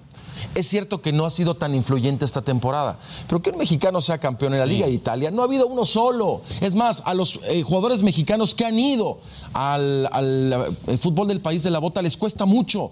Solamente se salvan Memo Ochoa, el caso de salvar al descenso, y el caso de Napoli. Pero es más, ni Rafa Márquez con el Las Verona, Héctor Moreno con la Roma, este, Pedro Pineda ni siquiera llegó a debutar, eh, y ahora eh, Santiago Jiménez logra el récord de más goles en una temporada pero es en el Feyenoord, pero es en una Liga X europea. Dios mío, ¿qué se tiene que hacer para que realmente se le dé la justa dimensión y sin volvernos locos, eh? Sí, sí, sí. Pero sin- realmente sin- darle sin el valor que fanatismo, tiene. O sea, hay que darle, poner las cosas en su justa dimensión. Bueno, ya las estás poniendo tú antes que nadie. porque pero- acaba de ser hace cuántos minutos. Hace apenas media hora que, está, que logró Está calientito. calientito, ¿no? Y en vivo, de primera mano. Pero ojalá y realmente no- caigamos más en el análisis y menos en el fanatismo, ¿no? Que Así no, que de no ser. polaricemos las cosas. Sí, es un par- es parte de también la repulsión, la repulsión que hay a los exitosos, pero sobre todo también cuando vienen de equipos muy polémicos como es el América. Yo no sé si es. o sea, en, este, en este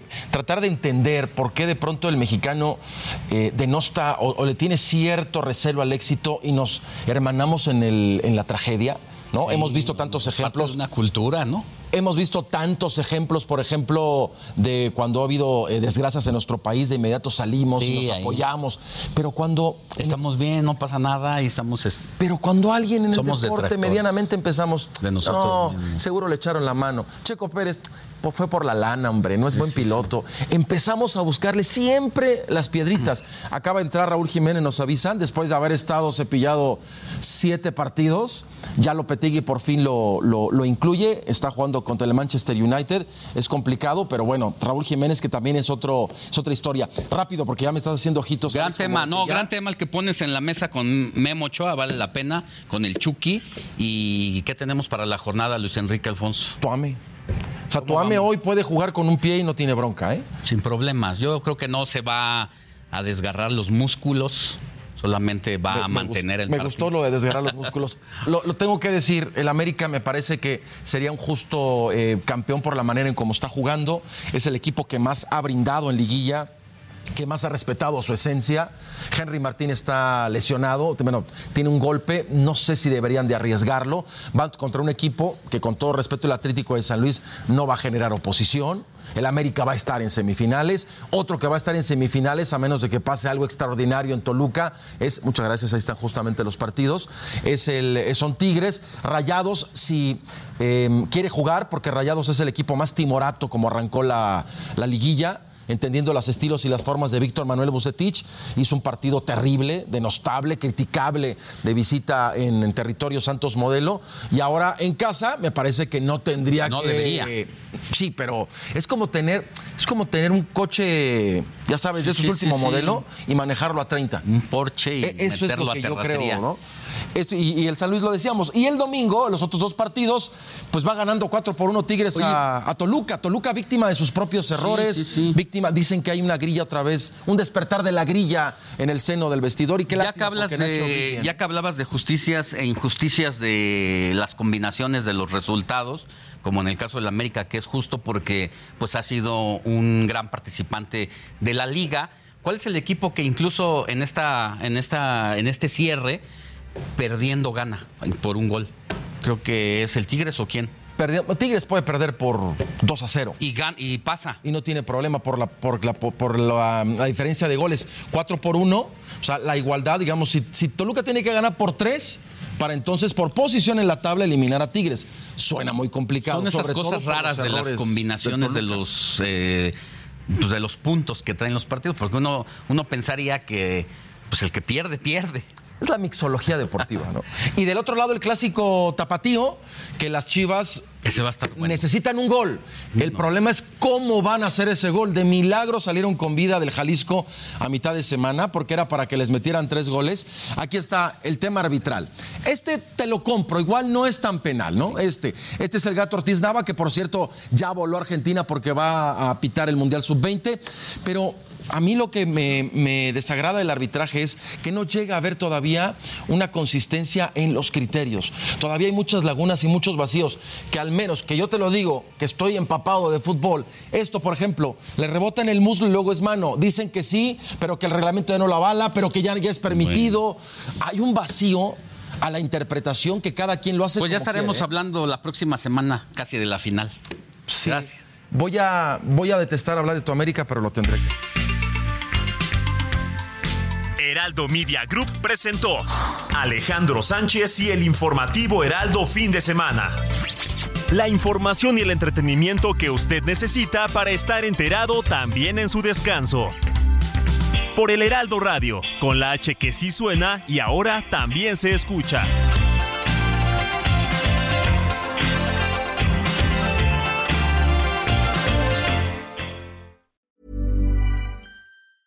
Planning for your next trip? Elevate your travel style with Quince. Quince has all the jet setting essentials you'll want for your next getaway, like European linen, premium luggage options, buttery soft Italian leather bags, and so much more. And is all priced at 50 to 80% less than similar brands.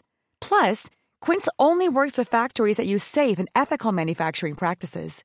Pack your bags with high-quality essentials you'll be wearing for vacations to come with Quince. Go to quince.com slash pack for free shipping and 365-day returns.